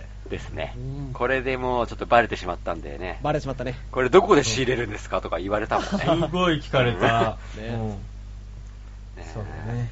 いやー、非常にいい回でしたね。いい回でした。いやーよかったですよやっぱりありましたよ、はい本当に皆さん。お疲れ様でした、はい本当に。まあちょっとね、おつまみニュース独自のイベントも、まあ、ますますやる気がちょっと出てきましたちょっと出ますね。そうだね。ありますね。うん。はい。まあ、そんなイベントの振り返りでしたと。はいということですね。はい皆さんお疲れ様でしたお。疲れは様い、です。来てくれた方、方ありがとうございましあた。りがとうございそうだますね。ありがとうございました。はーい。ということで、はい、では、いつも通りニュースのコーナーに行きたいと思います。じゃじゃんイェイ激激しいニュース来たよ。しいニュース、はい期待してますよ。 1個目のニュース。はい。ナイフ40本飲み込んだ男性、手術で摘出し、命拾い。インド北部の都市アムリツァルでこのほど大量の刃物を自らの意思で飲み込んだ男性が外科手術によりそれらを胃袋から取り出し一命を取り留める出来事があった5時間に及ぶ手術を担当した医師は外科医を20年やっているがこんな手術は初めてと驚きを隠せないというね激しい、もう、この激しいね今回来ている台風ばりに激しいニュやばいーっスしょやばいっしょこれアメージングで、本当に。えこれねですね。どあーどういう経緯かっていうのを話しましあたのマジシャンやってたのって思っちゃうけどね。 40本40本 ?40 本。うんえ、だなん逆、逆黒ひげ危機一発。意味わからない。逆1本目で終わってるからね、それ。逆の意味、逆の意い味がや、もうわかあんない。の、体の中がこう、反対側にこう、怖い怖ない怖い怖い怖い怖い怖んい。か突き出しちゃって、こう。でそれが逆40何本目で逆黒ひげ一発みたいな。正直さ、なんか寝返りとか打ちづらいよね。なんか転がれないのそうそうそう激しく寝返り打ったらさそうそう、そうなんか、うっぱって、こう。怖いよねあかんあかんあかんあかん。ちなみにねうん、これなんでって話なんだけど、まず、まず動機が知りたいよね飲み飲み込んでたのはうん、折りたたみ式のナイフ。あなんで飲み込んだあ歯がの、なんか、よくアウトドアショップとかに売ってそうなやつ。そうそうそうあの、じじっとくナイフみたいな。みたいな畳めるやつとでしょか、あの、まあ、はいはいはいバタフライナイフみたいなとかもあったかもしれはいはいなはいいけはど、でも中には、裏にないあやっぱりはの折りたたまれてないものもあったりとかして、うん完全意に味開わいからない。完全に開いた時のナイフの長さは18センチにもなっなるようなもはいのはいはい意味がわからないはいはいはこう錆びたり壊れてたりしたのもあったんだけど、い。すごいね。そうなんかこの人ねうん。あの家族がいるんだよ、うん。はい。 72歳で2児の父親でうん。なんか金属を味わう行為が病みつきになっちゃって、一緒によしよようってやつだ42歳だね。 42歳42 42歳42うんそうで2ヶ月間かけて家族の目を盗んでナイフを飲み込み続けたんだって隠れてやってたんだ。やっぱいけないことだって分かってたんだ。そりゃそ うだろ自覚はあったんだね、ちゃんあと、ね。の、夜な夜な、あの、冷蔵庫をガチャって開けて、その中に、キンキンに冷やしとい たナイフが入って、そのナイフを。みたいな。 これが生むんだよこの、みたいな。刺激的 だぜ。うん。みったいな。て感じ。あかんあかんあかんあかんやつだね。すごい。なんかこう、なぜ、まあこんな習慣が身についたのか自分でもわからないって表現してんだけど、うん。まあなんかもう本当アルコール依存症とかと似たような状態だったって言ってるらしいですよ。でも、なんかさ、このニュースでもさ、医師によると、ううんん。こう今後はね、この人もう食べないって、まあ無事だったんだよね。うんなんか、男性に対して、もし体が鉄を欲していると感じたら、ほうれん草を食べたらさいとアドバイスしたっていう、このうん医師の、うんなんていうんだろう、このコメントが非常に気になっててですね、僕。今、鉄分不足だということなんだよね。マジか。じゃあ、そのことじゃないのいや、でもそうじゃないなんか金属の味を欲するときってさ、いや鉄分が足りてないってことでしょ鉄分。とかなんか、なんかで、あるんじゃないそういうのって。でもなんでナイフ食ったんだ別にいいじゃん、なんかね。フライパンでも舐めてれば。やみつきになっちゃったんでしょやみつけちゃったんだ。これうんなぜな刃物。そのやっぱなんかドキドキ感とかプだからラスなんかいろいろあったんじ刺ゃない激的すぎでしょ。でも、北極ラーメンもやっぱ、もう食べちゃいあかんなって分かってても食べちゃうじゃん。まあ、わかる。そういうことだそうよ感じなのかもしれないね。そうだってあれだってはっきり俺からしてみたらなんてものを胃の中に入れてるんだと思そうようだねほんとマグ真マっマ赤グだママグマを入れてるもん真っ赤君たちはそう。だって今、お尻にハンダごと突っ込まれてるような感じだもんなんかねだからきましたカッツンすぐハンダコで突っ込まれいるからなやそうでもわかるよ、もそうの。ガバガバだ。な。 ガバガバだよもうケツがマグマだって、本当に。ガケツバガバがマグマでしょもうもうこの人、マグマどころじゃないからね、はもう切れちゃうからね、物理的に。だよだって危ない切れちゃうからね。ね切れちゃうからね本当でもさ切れ死じゃ済まないよね。切れ死進まないですナイフね。なんか飲んで。でも、あれだよね、多分、出てくるんだろうね。出てくるんですいかや出てこないからこんなそうだ40本もあるんじゃないちょっとそうだ消化はできない。あ、違うそよっだかって。溜こまれってたはのかこれは通らないだろうな通らないかだな。って通らないか。でかすぎるでしょだってそうか。突っかかっちゃうか、そう。こりゃ無理だよ。ううんんなんか詰まった水道みたいになっちゃってる。もう出る前に病院行くでしょ、絶対に。へーうんそうだね。でも逆になんか、あの、出すあれがさ、小刻み。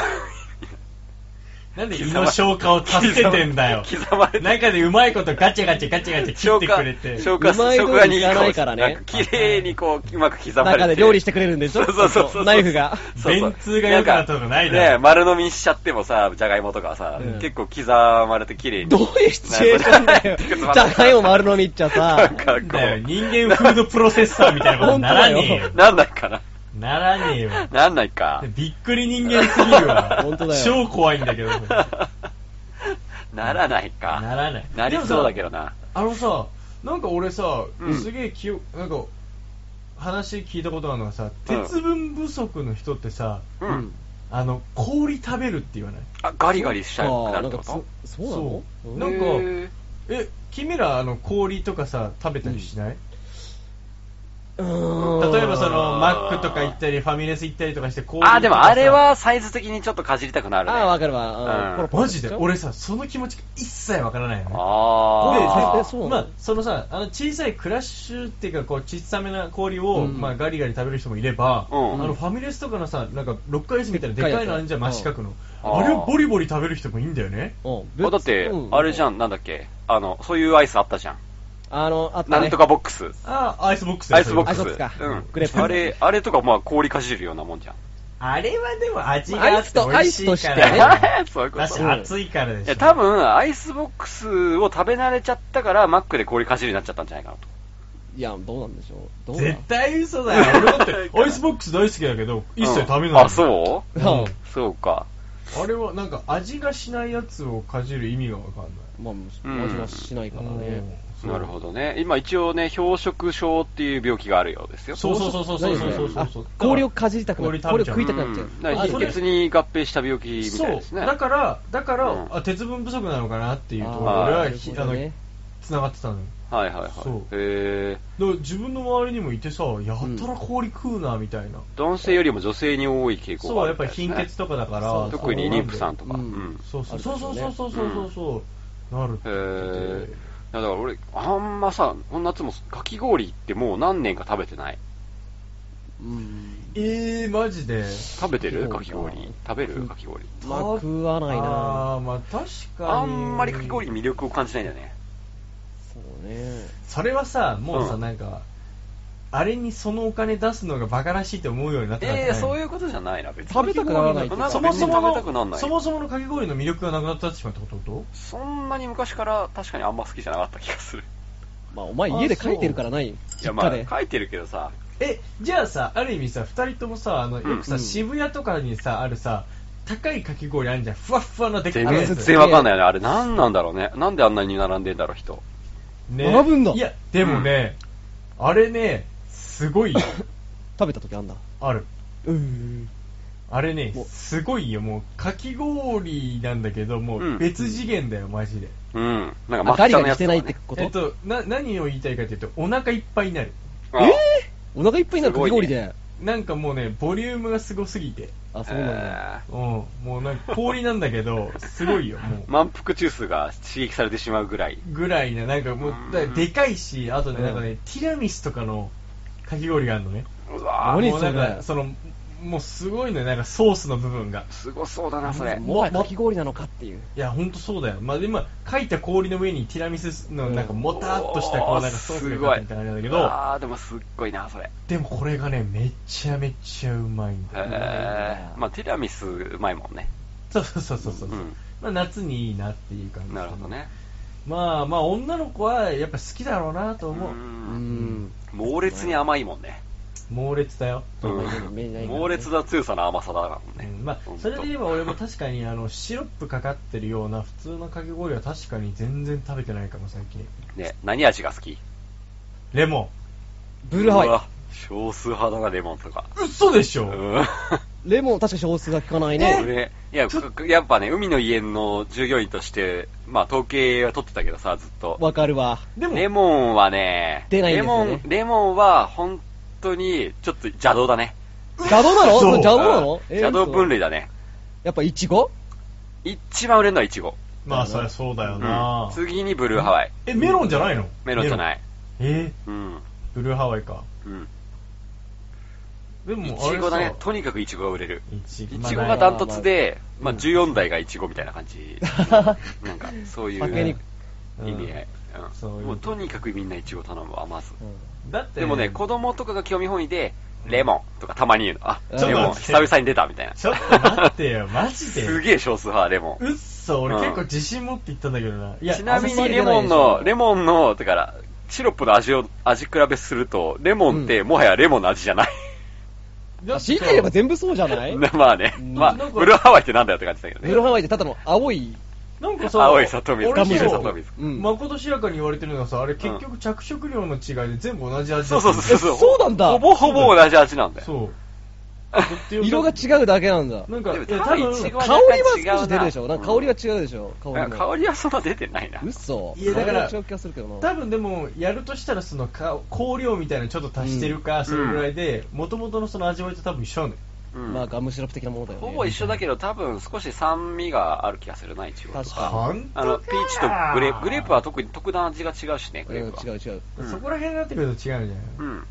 一応、一応やってた、うん、人間としでても味は違かったあね。ーでも俺やっぱ小学校の頃とかうちにそのかき氷のかき器があってもうひたすらかき氷食ってたよね、やっあぱーあ、ご、ご家庭のね。ご家庭のああーんじゃんあったあなった。んか手でやるやつあのでしょね、ペンギンガチャガチャやつねペンギンの形とかしてるやつはいはいはいあー、あったあったあった。でああるよの、ね特殊な丸い、はいはいはいあの円柱みたいな氷にするやつでさ、そう早く食べたいんだけどなかなか固まんねえんだよあ の氷そうなんだよね。固まらないんだよね。そうだか固らめるところからさ。ああまだ固まってないと思うから普通のあの四角いなんつうのうんやつのジュース飲むときに入れる氷やるんだけどガガガガガガガってなって歯を痛めるってい うねそう大変なんですよなあ今、今の時代だったら、あの、ロック、普通の氷でもできるかき氷機とか普通に作れそうだけどね。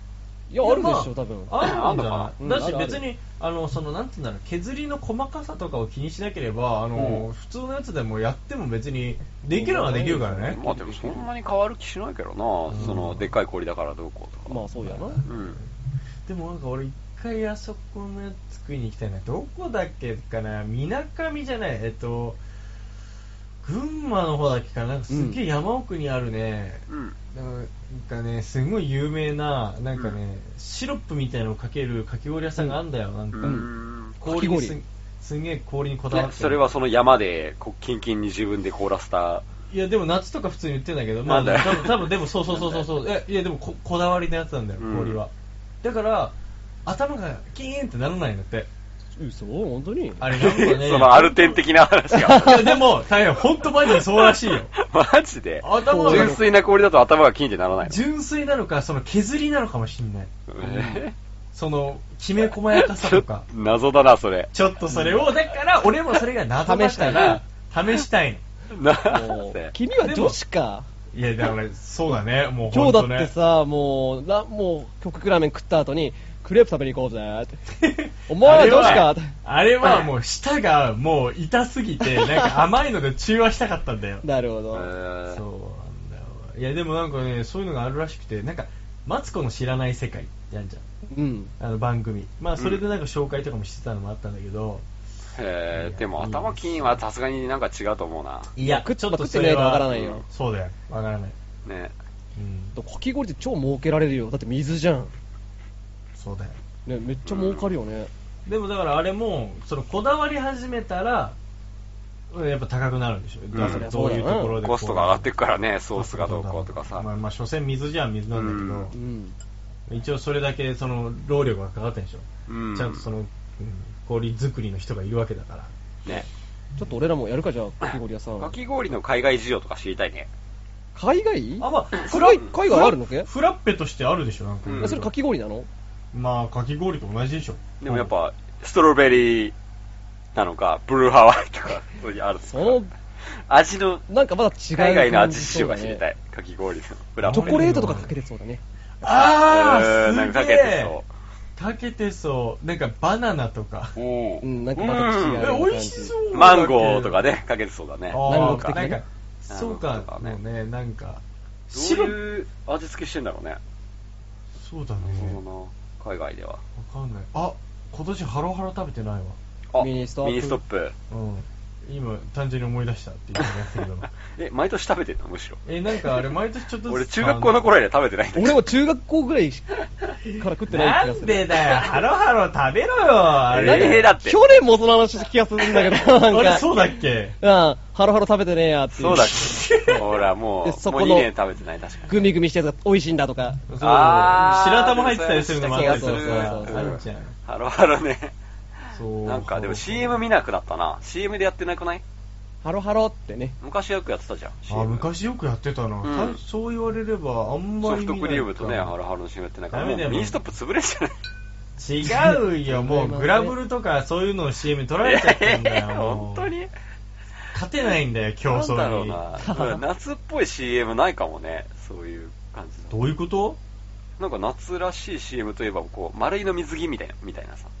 あー、丸いの浴衣。でグラブルーとかさ、全然夏っぽい。あ、でもそっか、花火のやつになってるもんね。そうだ、今水着でお姉ちゃん出てきたりするじあゃん。出てきてるもんね。確かに。夏の CM そっかか。え、そうでしょ。いろいろあるよ、そりミニストップの CM は全然見なくなったゃ。な。まあ確かに見なくなったね。うんうん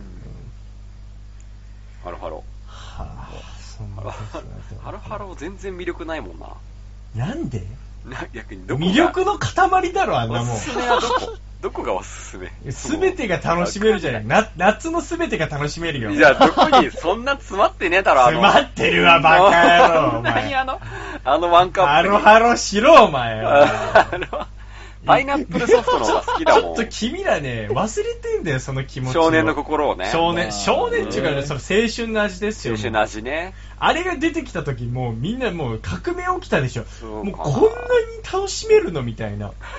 ハロハロじゃんみたい な。じゃ、なんでわかんないの君だたち。からそれも思い出せない。もう、すごい頑張らないと、もう、その時代の心までアクセスできないもんす。さんだもうな。お前ゴミ箱の下の方に入っちゃってるカスだな。から。うんもうすぐクリアする押しちゃうもん、多 分。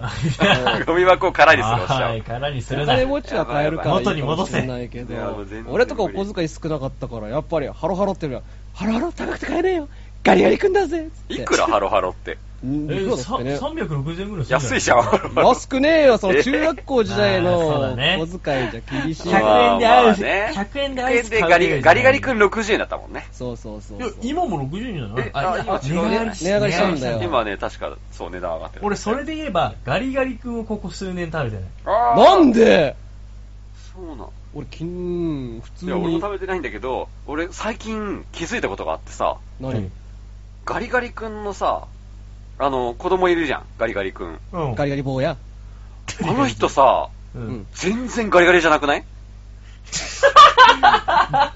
デブデブくんうん。俺、お前気づいちゃって、この確間か見にてぽてっ。ちゃり君だね。あれと思って。うんガリガリの意味合い違うからね全然ガリガリじゃねえじゃん、こいつと思って。でもさ、 なんかさ、それ、そうだね。うんほんとそうだね。それ突っ込みたいとこだね。すごくないこれ。え、俺もう、もうこれ、衝撃的な気づきをしたわ、と思って。そうだね。うん。やだわでもさ、そのななんんかかすんげえガリガリなやつがさ、あれ食ってるのもなんかすげえ嫌じゃ な 買いたくないまあまあそうなよねんだけどさいもうなんかすんげえ寒そうな格も好うしてさ、、この夏の一番の疑問だったんだよね。ずーっと考えてる、それ。ガリガリ君がガリガリじゃないってい ガリう。ガリじゃねえ、あいつ。くだらねえわ。ほんとくだら ないほんとくだらねえよ。確かにそうなだけんだよ。こど。の、このトリビアに誰か答えられる人がいるかと思ったけど、いなかったねま。あやっぱね。そう それで言えば、もう全然関係ないけど、うんあのー、あれなんだっけ、番組名忘れちゃった。なんかさ、あのー、深夜にさ、劇団一人とか、おぎやはぎとか、バナナマンでやってたはいはい番組のうん。うん。歌うまい選手権みたいな、マジ歌選手権か。はいはいはいはい。で、あの、劇団一人が、うあの、ガリガリ君の格好して出てきた回があるの。ん。はい、見ましたよ。あ、見たはい。あれ、腹筋崩壊してる でしょ。あれ、何それめちゃめちゃ面白い。何それ何そいれや、あれ めっねち、ゃあ面れ、白いから孫さん、実はあれ結構反響あって、うん。結婚式の二次会とかで、あの、あれやる人めっちゃいるんですよ。マジでどういうことをしてるかをちょっとこれ見てない俺にちょっといや伝かつそれえでて。いや、いや、かつ見てはい。とにかくあれは見て。そうなの。もうね、衝撃だかえら。劇あ団一人ガリガリ君です出てくれいるや、出る出る出る。いや絶対出る。それぐい。らいインパクトあったみたいで。何まそれマジ歌選手権でももうね、デファクトスタンダードになってきてますからだっね。て歌でしょ歌うん歌いやいや、まあまあまあ、歌は、まあ、あいつはちょっと思考が違って、なんか出落ちない感じで毎回やってくんだけど、うんもうね、もうほんとすごい、 もうめっちゃ、思い出しただけで笑っちゃうわ ちょっとほんとやばいけど、もう耳に注目して、耳に。 耳にね。うんめっちゃおもろい。あれはすごい。めっちゃおもろいから。うんっていうね。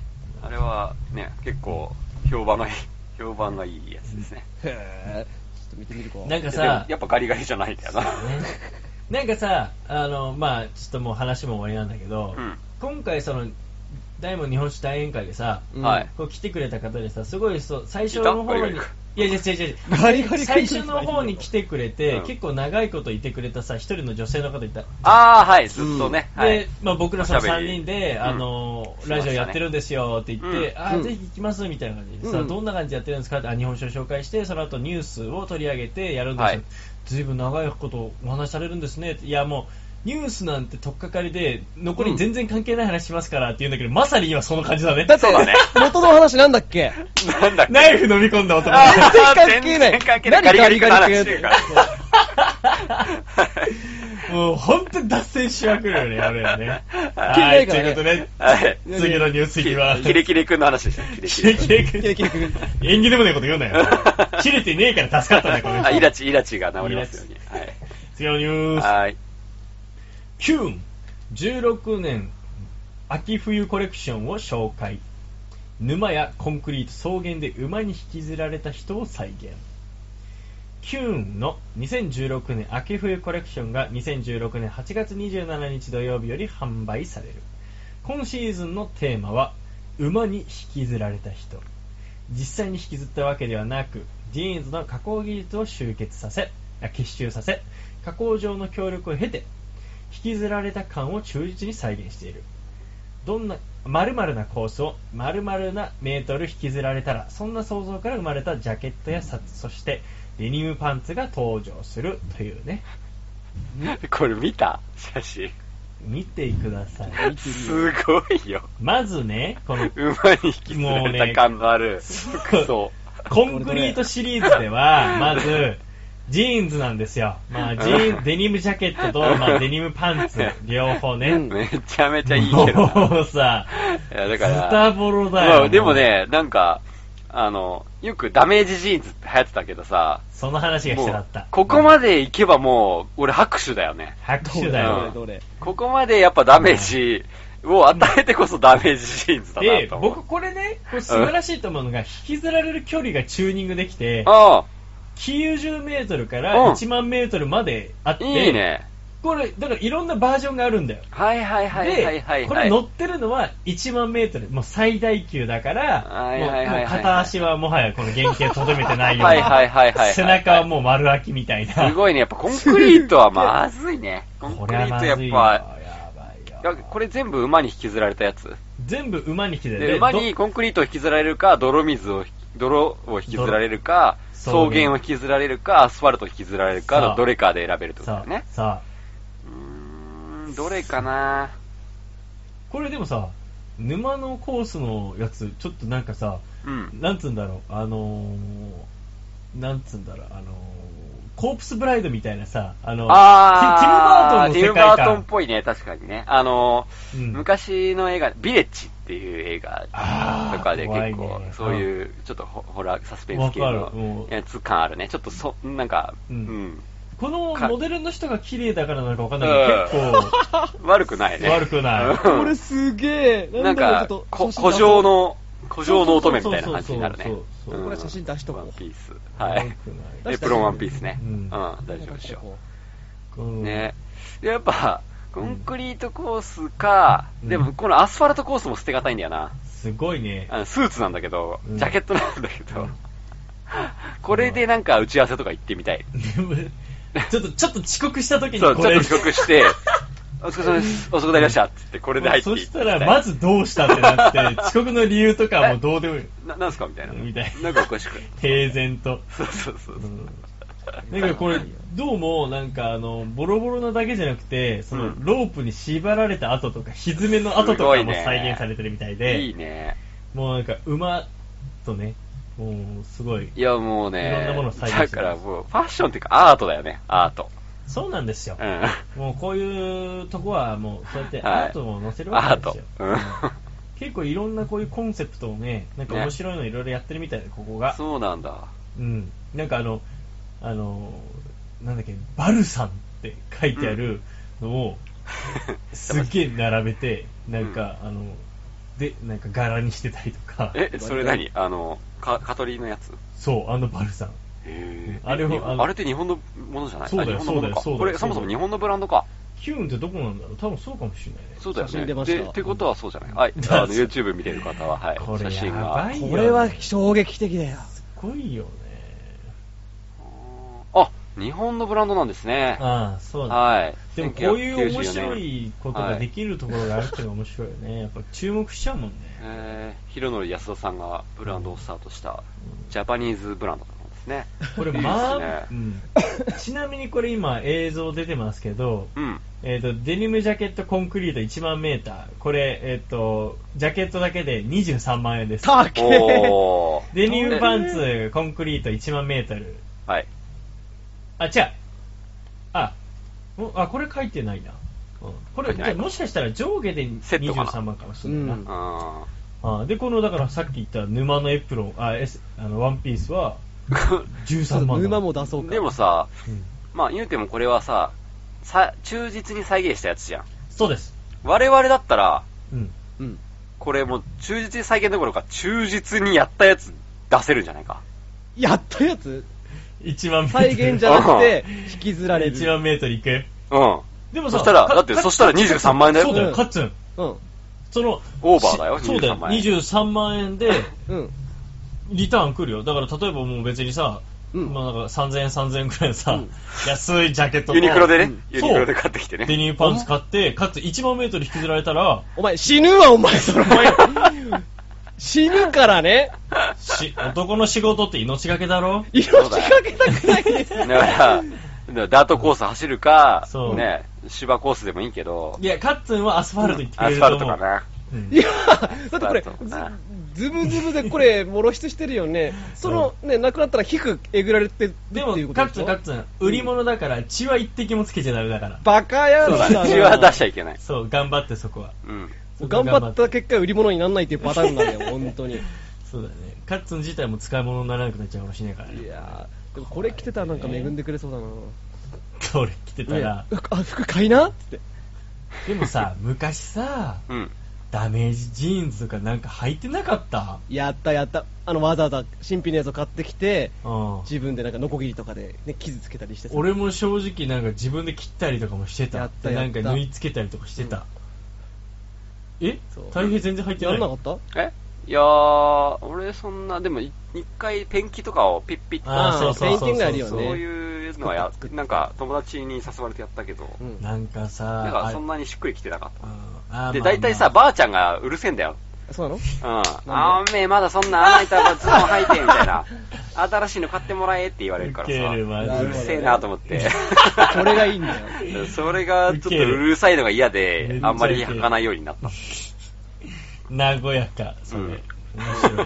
それあるある、田舎あるあるだうな、んそれ田舎あるある田舎あるあ る。めっちゃ言われるんだ。そう。タンスに入れ入れといたら、なんか修復されて穴閉じられてる とか ね、ポイされるとアかねッ。プリケつけられてるとか。アップ、言われてる、ブーム言わでれすてんねの ね。。車の。なあんるあかる昔はよく履いてたななんかね若かりし頃って感じだな、ねえ、ねなんだろうね。一切まあで履もかないもん、な俺、旅館でずっとバイトしてたからさ、自分の家の旅館で働かされてるからさ、うん、うんあの、き基本日本の旅館って畳じゃないですか。そうだね、はいで、うん食事があるじゃん。ううんん。で、普通に食事のテーブルって座布団に座ってするでしょ、みんな。うん旅館に行くと。うんはい。で、それを掃除する人たちっていうのは、膝を立てて、こう、今やってるんだけど座って、膝を立ててテーブルを拭くんだよ。まあそうだねで、隣のテーブル拭くときにうん、あの、そのまま、ザザって吸ってう、んテーブル拭きながら移動するじゃん。わかる、でそれをすこぶりやってると、すぐ穴開くんだよ、ジーンズって。膝のとこだけな膝のとこに。そうか本物のダメージ、ジーンズダをメージガンガン作ってましたよ、僕は。量産、量産してましそれで言えばさた。めちゃめちゃ破けて、だから、俺一回、だから、めちゃめちゃ高く、高いジーンズ買ってさ、えあの、修学旅行行った時にさ、ううんんあの、福岡のうん、 イケてる、なんだろう、茨城のさ、若者がさ、福岡に行って、あ、なんか、この古着屋とか入ってさ、古着屋でお兄さんに、いや、これすげえかっこいいですよ、つって、あ、これかっこいいですね、ってて、うん1万8000円ぐらいで買っおたー、うんジーンズを履いて仕事してたら、なんでそれバカ野郎だな入って仕事すんだよ。その、うんテーブル付近の時に、穴開いたってなって、最悪だな。めちゃめちゃショックだったもん。お前それ履いてなんで 仕事すんだよ自分が悪いよおい前や、でも履きたかったんだよ、なんかこう。でもさ、そう。あるん。やん、そういうの。ないわ、ないわ。 あるやん。ないわ。なんか女子大生とかが合宿で来てる時とかちょっと履きたいんだよ、そういうの。それだ ろ。それだろもう。不純すぎるわ、動機そういうが。のあるんだよ。そんな不純だから膝も穴開くんだよ。 そうなんだよ。でもそ反省れでし言たえよば、うん今回このキューン、うん馬に畳引きずられたコース、あるんだ。 1万あったら、あーあったら、あるね畳コースあったねね。もう一番ダメージやばいじやばいいやね。相当だよ、畳。すごいからね。削るから、休威みだ力から。やばい、い。もうすぐダメになっちゃうから。ゃん。あはー快力やばいんじゃないやばい。いね。まあ、そういうのありましたよ。なんかね、えー僕結構極刑マニアというか、うん。あの、お前ほんとすげえ人間だよね、お前いや、で も結構そういう情報好きなんだけどさう、んいやそもそも馬に引きずられるってことが気になるじゃん。うん。あーでもそういう映像は頭に浮かんでくるでしょ。わかるわかるわかる。これ結構ね、江戸時代にやってたっていう話があってですよ。うんあの胴体うん。うん。市中引き回しの刑ってやつなんですよ、これ。あーそっちかあるねはいで、なんだっけ、死刑になった、確かね、死刑になった人を、うん。あのー裁判、要は死刑する場所まで、市中をひ、引きずり回して、うん馬でね。で、罪状を貼った紙とかをバーンって貼って、体に。うんこいつ何の刑みたいな感じで、うんうん見せびらかすんだよ、街の人に。こうこういうことやったらこうされるぜ、みたいな感じで。まあ見せしめだな見せしめになるほど、ね街中を馬で引きずり回されてう、ん最終的に殺されるっていう刑なんだけど、うーわ。なんかそ、れ、うん。これ江戸時代の話だよ、普通に日本の。うん。うん。でもやっぱ、俺もっとすごいのあるの知ってる馬で刑、処刑を処いすやる。もう、俺一つ知ってるのはあるけど、はもう怖すぎて嫌だって。あのあー4頭馬が必要なやつ。あもー、っといやいや、それやつだけの刑かな。あ俺もかイなメージしたのはそれだうんな。あ違うのまあ、どいやまあ、それでいい、今、それでいいか。そのまあ、あ、各方向から、一人の獅子を、いや、うんまあ、引っ張るわけですよね。うわ、痛い痛い痛い痛あいー。そういう刑は、これヨーロッパとかであったのかな、確かうね。んギリシャとか、うん確か古代ギリシャの刑だよね、これは。うんうんうん。うんすごいよね。だから、馬で、こう、 馬を全力で使い倒してるやつだよね。本当さ、馬を神聖な生き物として崇める人たちからめっちゃ怒られ そうだよ、なんか。ね本当だ。そんな死刑執行人みたいな。や え。やばいよね。ばいわー。つって、まあまあ。なんか、北斗の剣とか思い出すよね。なんでだよ。あ、でもあれバイクなだ。んでだよ。そうだよ。なん全か然違う、じゃん。すごい引きずられるやつ。なんかキャ、ッハすごーっいて、バーって。すごい刑だよね。うん。すごい刑だよ、もう本い当やそもそも、そもそもだから馬に引きずそらのれるってすいう。ごい刑こうを、なぜそのコンセプトにこの秋冬コレクションに出しそうなたんのですよか。そこになんか思いがこもってるなと思本って。当だうよ。ん。こんな平然な顔で着れないよ、もう。泥だらけ状態ですよ、もう。恐ろしいわ。逆にさ、90メートルとかだったらさ、うん。全然なのかな見たいね。まあちょっと汚れてるぐらいだろうな、同級も生う、だそう、からただ、ただ汚れたジーンズみたいな。ただちょっとよ、薄汚れたうん、薄汚れた商人みたいでな。ちょっと一個ぐらい歪みがポンと押されてるみたいな。ただの。申し訳ないついでねに、やられてるみたないんだなろ。うねいや中途半端やっぱダメだよ。まあまあ、これぐらい生きて1000メートルぐらいっていうやつだね。はい。だからまあ皆さんも引きずられる機会があったら、ぜひともその服を売りに出してみてください。はい。はいとう。なヤフオクで。はい、そうですね。はい売れるかもしれない。じゅね三つ目のニュースいきましょうか。はーいこれもまた狂気の沙汰ですよ。マキシモームズホルモン、狂気の転売対策に最高さすがの声続々。ロックバンド、マキシマムザホルモンのマキシマムザリョウ君が23日に音楽業界4団体とアーティスト116組、音楽イベント24が発表したチケット高額転売取引問題の防止を求める共同声明に名を連ねていない理由について自身のツイッターで言及したさらにバンドがかつて実施した狂気の転売対策も紹介し SNS 上で盛り上がりを見せているというねほまあまずあれですな、えー転売の話最近ニュースでもよくやってるね、うん防はい止させるっていうやつで、う。まあ夏フェスの時期ですからね。うん、そうやなねんかあの結構アイドルのやつとかもジャニーズ系かすごい、うんさ結構当初からなんか、はもうなんだっけ本人じゃないと買えないみたいなうんはい。ねなんかあのなんだっけ、1人1枚なのかなわかんないんだけど、うんで俺もよくシステムわかんないんだけど、なんかこの間美容院行った時に、隣の女の子がすんげえその、平成ジャンプのチケットの話ですんげえ盛り上がってて、ほうん。なんかもう今もだから全然買えないのよみたいな。うん要はその、抽選とかなんとかでさ、いっぱい応募とかができないみたいな感じかな、確か。うん。なるほど。そう決め打ちじゃないといけないみたいな。だからそなるほのど逆にその、親とか友達にいっぱい頼んどいて、うん。買ってもらうじゃん。うんで、誰か当たればいいみたいな感じやっても、要はもう名前がそのチケットに載っちゃってんじゃなあ本い人しか行けないんだやっぱりねうんなるほどね。も印うだ字からされちゃうんだ。そう、代わだりかにら ID 出して、そ、名前確認できないうとみたいな、、そチこケで、ット使えないとか。そう、あー称号、はいはい称号されちゃうから、うんいや協力して買ってもらったとしても、その人が行かなきゃいけないみたいな。はいはいはいはい。感じになるから、もうすごい大変なんですよ、みたいな話をしてて、うん大変だったなぁと思ってそうだね。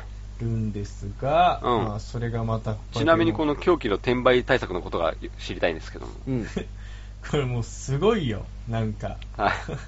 なんか、もうやっぱその、やっぱ転売に関することで、やっぱいろいろなんかこう、イライラしてたことがあったのよ、マキシマムホルモン自体うも。ううんん。マキシマムザ、りょうりょうくんが語そうったのかほんな。本当のファンがね、なかなか来れなかったり、要はチケット取るのすごい苦労してるというはい嘆きが多分届いたんでしょう、そのりょうくんのはところに。い。なるほど。なんじゃと。で、かつてその実施した対策なんだけど、そはのい内容がね、そのホルモンのことがうん。どれだけ好きか、うん。原稿用紙に浅い熱いメッセージを書いて提出しなくては、チケットが買えないという制あ 度。あ、でもこれは確かに、でも書けるもんそれいいねな。そうだよ。書けるもん。そう。だってすげえ、だからう、ん買いたい日本酒のことを書いて出せって言われたら、うん全然原稿用紙書いちゃうもんね。でしょそれで、手に入るんだったらそれがいいじゃん。いややるでしょう書ねいちゃう、全然書いちゃう。うん。そう。でも、廃止になったんです、それ。一回。うんええなんでなんでか。もちろん、このシステムは一度きりで配信になったんですが、その理由について語ってるんですが、全部メンバーが読むだけで3ヶ月かかっちゃって、目が疲れちゃったからやめたっていう。そりゃそうだよ。審査する側も大変なんだよ。ちゃんと目を通すんだね。オチがついてるっていううのがねん。。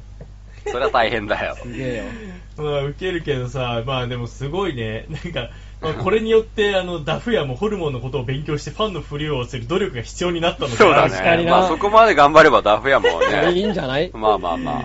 めっちゃ大変だよね。労力に見合うかっていうところほだけんどさと。。メガラバだわ。メガラですよ。もう、すごいんだけど、でもさ、ファンの人たちってさ、それこそさ、1枚さ、何千円、まあ、例えば1万5千円とかいい席とかね、うん2万円のところも、うん。うん十万とかで買いたいとかね、はいいう人もいるわけじゃないいいっですすか。ね。だから、おつまみニュースで、例えば、なんかチケット売ったら、うんえっと、カット君の隣の席と、誠の隣の席と、大変の隣の席であー、どこがやっぱ、お金がかかるかっていうや話になっめてよ、それ。いやー、これは仲間割れできますよ。 そうだよ。仲間割れしますよ。 いろいろとね、角が立つ よ。そうだよ。俺なんて絶対うるせえって言って誰も隣座んねえだ ろ。隣じゃなくても聞こえんだもん、声。確かに。確そうかだよに。確かに。的なやつかな。敵なやつじゃねえけど、別 に。まあでもはいまあ S 席とかなんとかってあるけど ね。すごいよやっね。でもやっぱチケットを転売するってさ、結構悩ましいところもあって、こう、グループの分みんなで一人が取ったとするじゃないぱさ。うん。うんで、キャンセルが出ましたっていう時にはさいね、どうしてもこう人に譲りたいという時ってあるじゃん。そうだねこういう時にさ、あるね例えば名前入っててどうこうとかなるとちょっと難しくなってくるとか確かさに、ね。結構悩ましいよね。悩ましい。それで言えば。なんかそのでもやっぱね、結局業界ががめちゃって、高く売りつけるっていうダフ屋も横行してるっていうのも確かだし、うんそうだよね。なんかいい方法欲しいよね。確かに。そうだね、もろともっていうのも、なんかこう、緩和策みたいな、うんまあ、ねそこ、結局疲れて、変な業者がはびこっちゃうってなるかそうなもんしでれすよないけど、なんかまだだからそこがうまく整理しきれてないのね理不尽だよね、本当理不尽。このダフ屋っていうものの存在のせいで結局、本当に楽しみたい人が楽しめてないわけだからさで、も、やっぱさ、そのなんだっけ、その本当に、あの、ダフ屋を絶対利用しないみたいな、うん TM レボリューションだっけかな、うん西川くん、なんかそのことをすごいファンも徹底してて、うん。絶対にダフ屋に手を出さないみたいな感じになって、あ諦めると。そしたらそうダフ屋も買わな買ってくれなもいうから。ダフ屋がもうこれはいくら自分のが、うんあの労力かけて金にならないとね手に入れても金にならないから、まあそうだよねん今はもうないんだって、う。うんんいや、いいよね。そういう、だからアーティスト側がそれを頑張った結果じゃない。そう難しいよな。ほんとそれも一つの大変な活動だよね。ファン、もろともの。ううん。でもどうしても行きたいってなったらやっぱ使っちゃう人って絶対いんるもんね。いやいるいると思う、うん うん。いくらで、いくらかかってもいいっていう人ってやっぱ出てきちゃうからな。あるよ、うんそういうのあるんですよ難しいですね。うんなんか最近タバコを吸う人、都内でさ、ううんんあの、アイコンってやつアイコスな。アイコスか、アイコスか、アイコスね。あーはいはいはいなんか、電子、電気というか、そうそう。 USB みたいなので充電して、タバコみたいなのそこにあるねプスって刺して、前アメトーークでアイコス芸人やってたよあ、そうなんだ。おーえー、だから、煙出ないし、うん。なんかすごくいいって言って、結構売れてるみたいでさ。めちゃめちゃ売れて買るよえないんだよ。で、買えないんだよ。うんで、うちの社長が使ってて、うんで、この間、なくしちゃって、ああらマうっジかかり。うん。で、急遽欲しいってなって、買おうと思ったら、おうめっちゃ高いんだってね、ネットで見ると。高い高い高い出たーそういうことかうん。ミアえらい高い、プレミア価格でネットで売ってるんだってう。わ ーでな普るほ通どねのお店で買うといくらだ ?5000 円ぐらいまあでもそんなもんじゃないのまあそのなんか免許証提示して、うん。その会会員登録化するのかな、うんそうすると、まあ、半額の半額ぐらいの6000ぐらいかなって買えるっていまう話あ、でそうだよね。まあ、5、6000円だよね、大万体。件それが、大体1万5000円から2万で売ってるらしいんだよね、ネットでう見るんと。高いよな、うん。だから、すごい、1万ぐらい、1万円ぐらい上がっちゃってて、値段が。うんだから、これ、でも、全然買えないのなんでかって言ったら、どうやら業者が買い占めてるらしいんだよね。うまあーそういわうことね、うん。で発売する時間とか日付とかをある程度もう先に聞いちゃって、うん業者が全部買い占めちゃって、それをネットで高く売ってるらしいんですよ。うーわ何なんだろうねだから見かけたら本当に、うん、買うようにしてるとは言ってるんだけど、なるほあど、だから本普通の当とこに買えないらししい。うん。い業者が買っちゃうんだ、そのそうなん定価でな、そうなら、先にそうらしいの。いやでもさそれもなんかさ、まあ間違いなくその転売の業者がねうん。悪いっていうか嫌だよ好きじゃないよ、うんそうなのやっぱそれを利用する人がいちゃうからねそう、でもそう、社長結局買ってたもん。高く、高くても、まあ、 でも、でもどうしても必要って。タバコなんて特にそうでしょ、まあうん別にタバコ吸ってりゃ別にね大体なんて聞くんだけど、うんでも一回特にその社長なんてさアイコス行ってからのそうなのよくしてからだからアイコスのそう良なのさ知っよちゃっ。て分るかからってでしょる。だから、あれって煙が出ないから、うん結構いろんなところで吸えるんだよね、遠慮なくそう。だねで、周りに迷惑かけないっていう、なんていうの、らしい自分ね的な部分も、自分の心的にも、なんか、ら安らぐから、しいよね普通の煙を上げて吸うタバコはもう吸ったらなんか、ね、良くない気がしちゃうみたいな感じになっちゃって、まああれじゃないとだ嫌だっていうあー。カッツン試しに吸ったことはあるあるある、どうなのその物足りなさとかとかいさや、なんかわりかしちゃんと、うんまあタバコの人はほど遠いかもしれないニけど、コチンは摂取できるらしいそうね、摂取できるような感じはするね、へーでも香りはなんか、ね、なんかピーナッツを焦がしたような匂いがするんだな、うん香ばしいそう香ばしい、うんまあ、不快ではない不快な人もいるかもしれないけどタバコよりは全然不快じゃない匂いも、うんうんそうなんだね。でだ口かがら周り臭く的ならないしにもだってなんか水蒸気みたいなのが出てるような感じだからそう別水蒸気だけにけ煙のようなものでしょ、そうそう水蒸気にならないから。だから周りの評判的にもいいし、うんなんか自分でもそれなりにニコチン摂取できるからもうそうこれでいいわって言ってへてー。そうなんでだ結構吸ってる人いるんだね、そうやって気にしてみると。そうだねうなんかアイ俺コスので。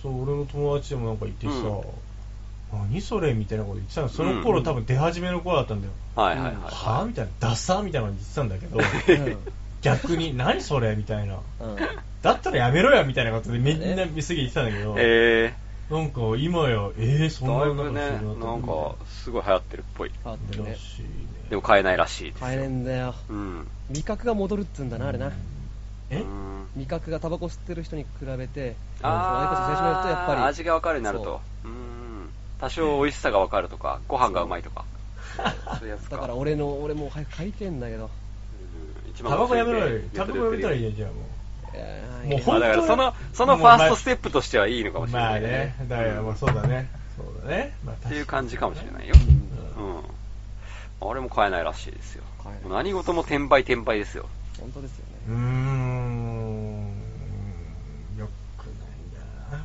最近うちのシェアハウスの住人が一人、うんあの、転売ビジネスやっててさ、何それ。何それ、えっとね、64の、うん。えー本体と、うん。本体をまず買ってきますと。うん。、で、それにコントローラーを別で自分であの買い集めて、うん。 4つセットにして、うん。アマゾンで販売し直す。なるほど。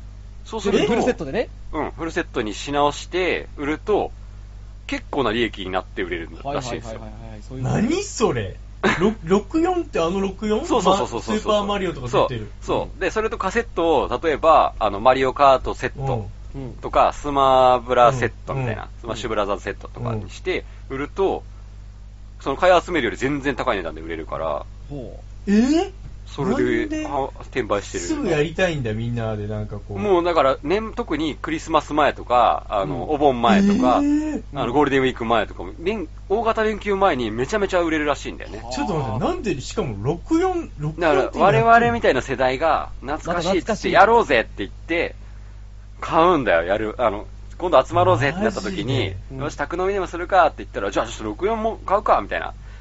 う。なるほどね。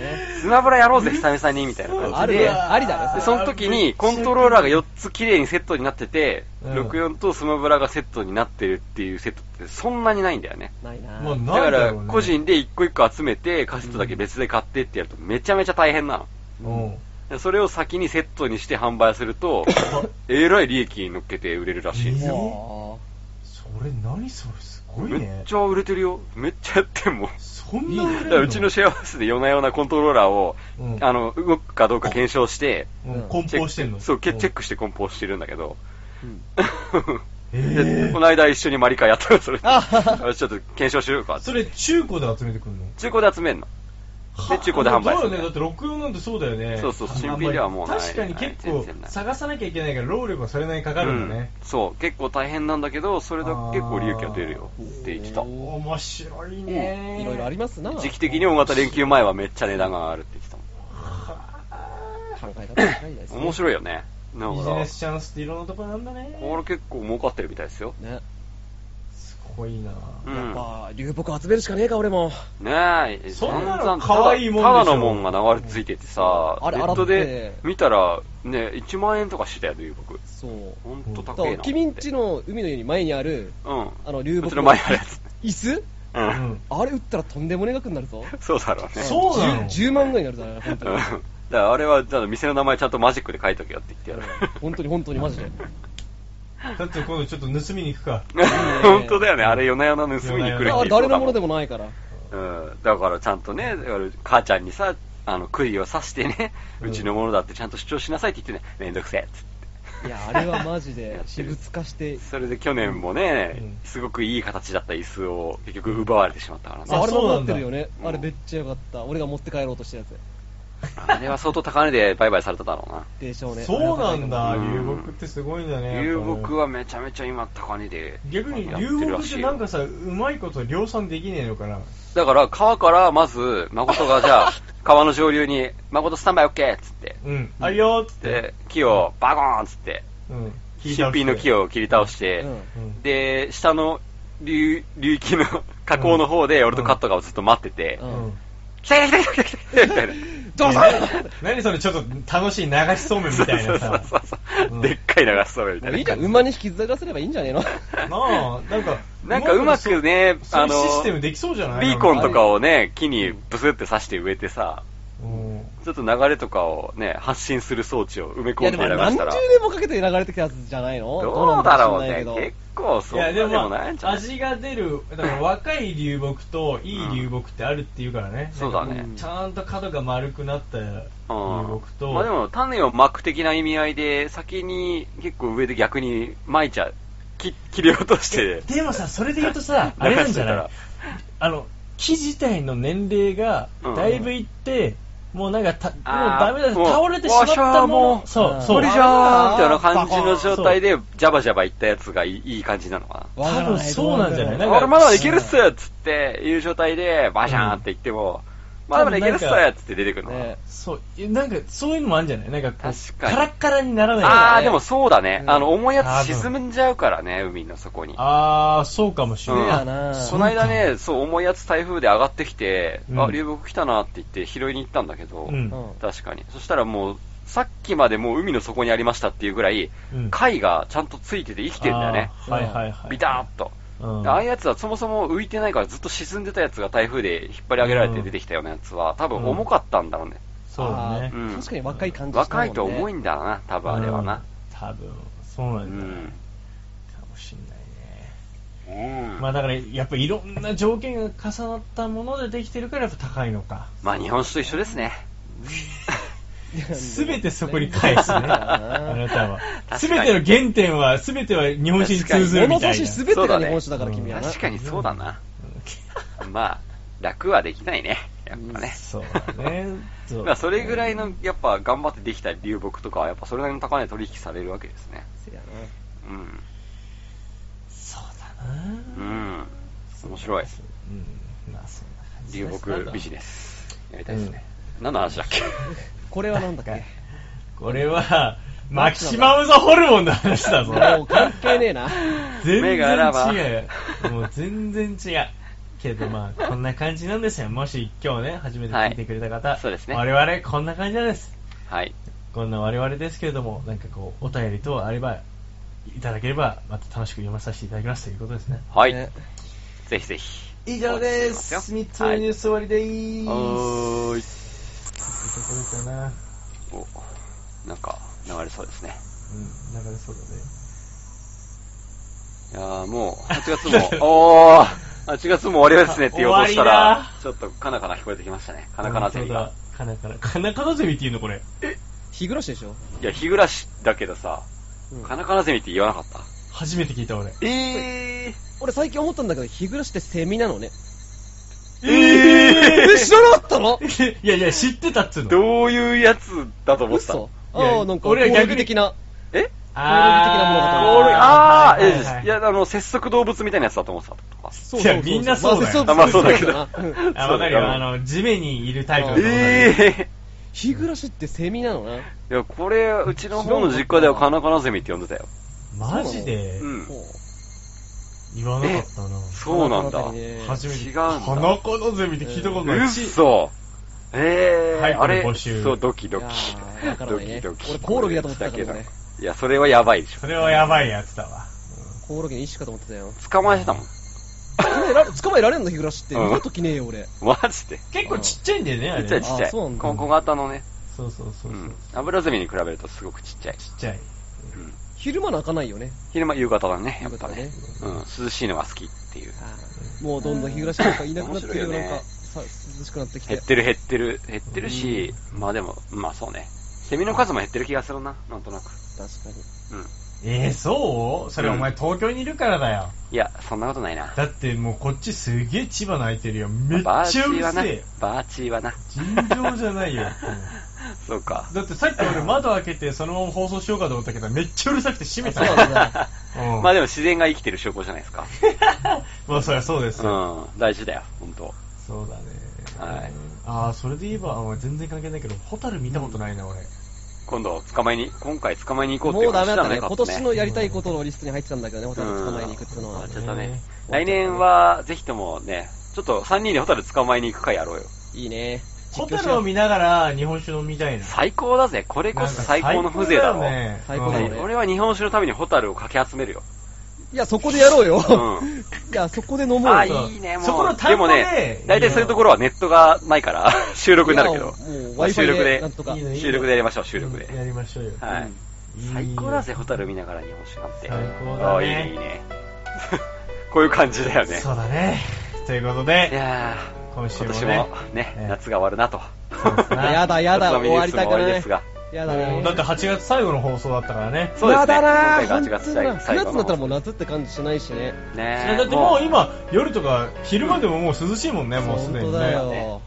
やだやだ終わっちゃうねはい、9月、10月となってくるとだんだん日本酒の仕込みが始まる時期になってきますよと。いいっあすねまあそうだそうだはそうだい、四季折々のおつまみニュースをええお楽しみいただければと思いつつ、シーズン2ももうそろそろ終わりの時期ですかはらい、ね、終わりますよ、我ぼち々ぼち。はい、もえうえカウントダウンですね。そうですねカウントダウンですからそうだね、9月いっぱいでシーズン2がおしまいそうあと残り、残すところ4回 ?5 回4回5回ぐらいの話だねうんですね。です。おつまみニュースもシーズン2もカウントダウンです。そうですねうんドキドキ。 ドキドキということでね、はいまあ応援してくれさくださってる方は本当にありがとうございます、はい、まあ、我々の方でもイベント企画してちょっとやろうという気持ちもありますんで、頑張ります。はいそちらの方も楽しみにしていただければと思いますはーい。それでは今週も聞いてくれた方ありがとうございましありがとうございたました。また来週ですはい来週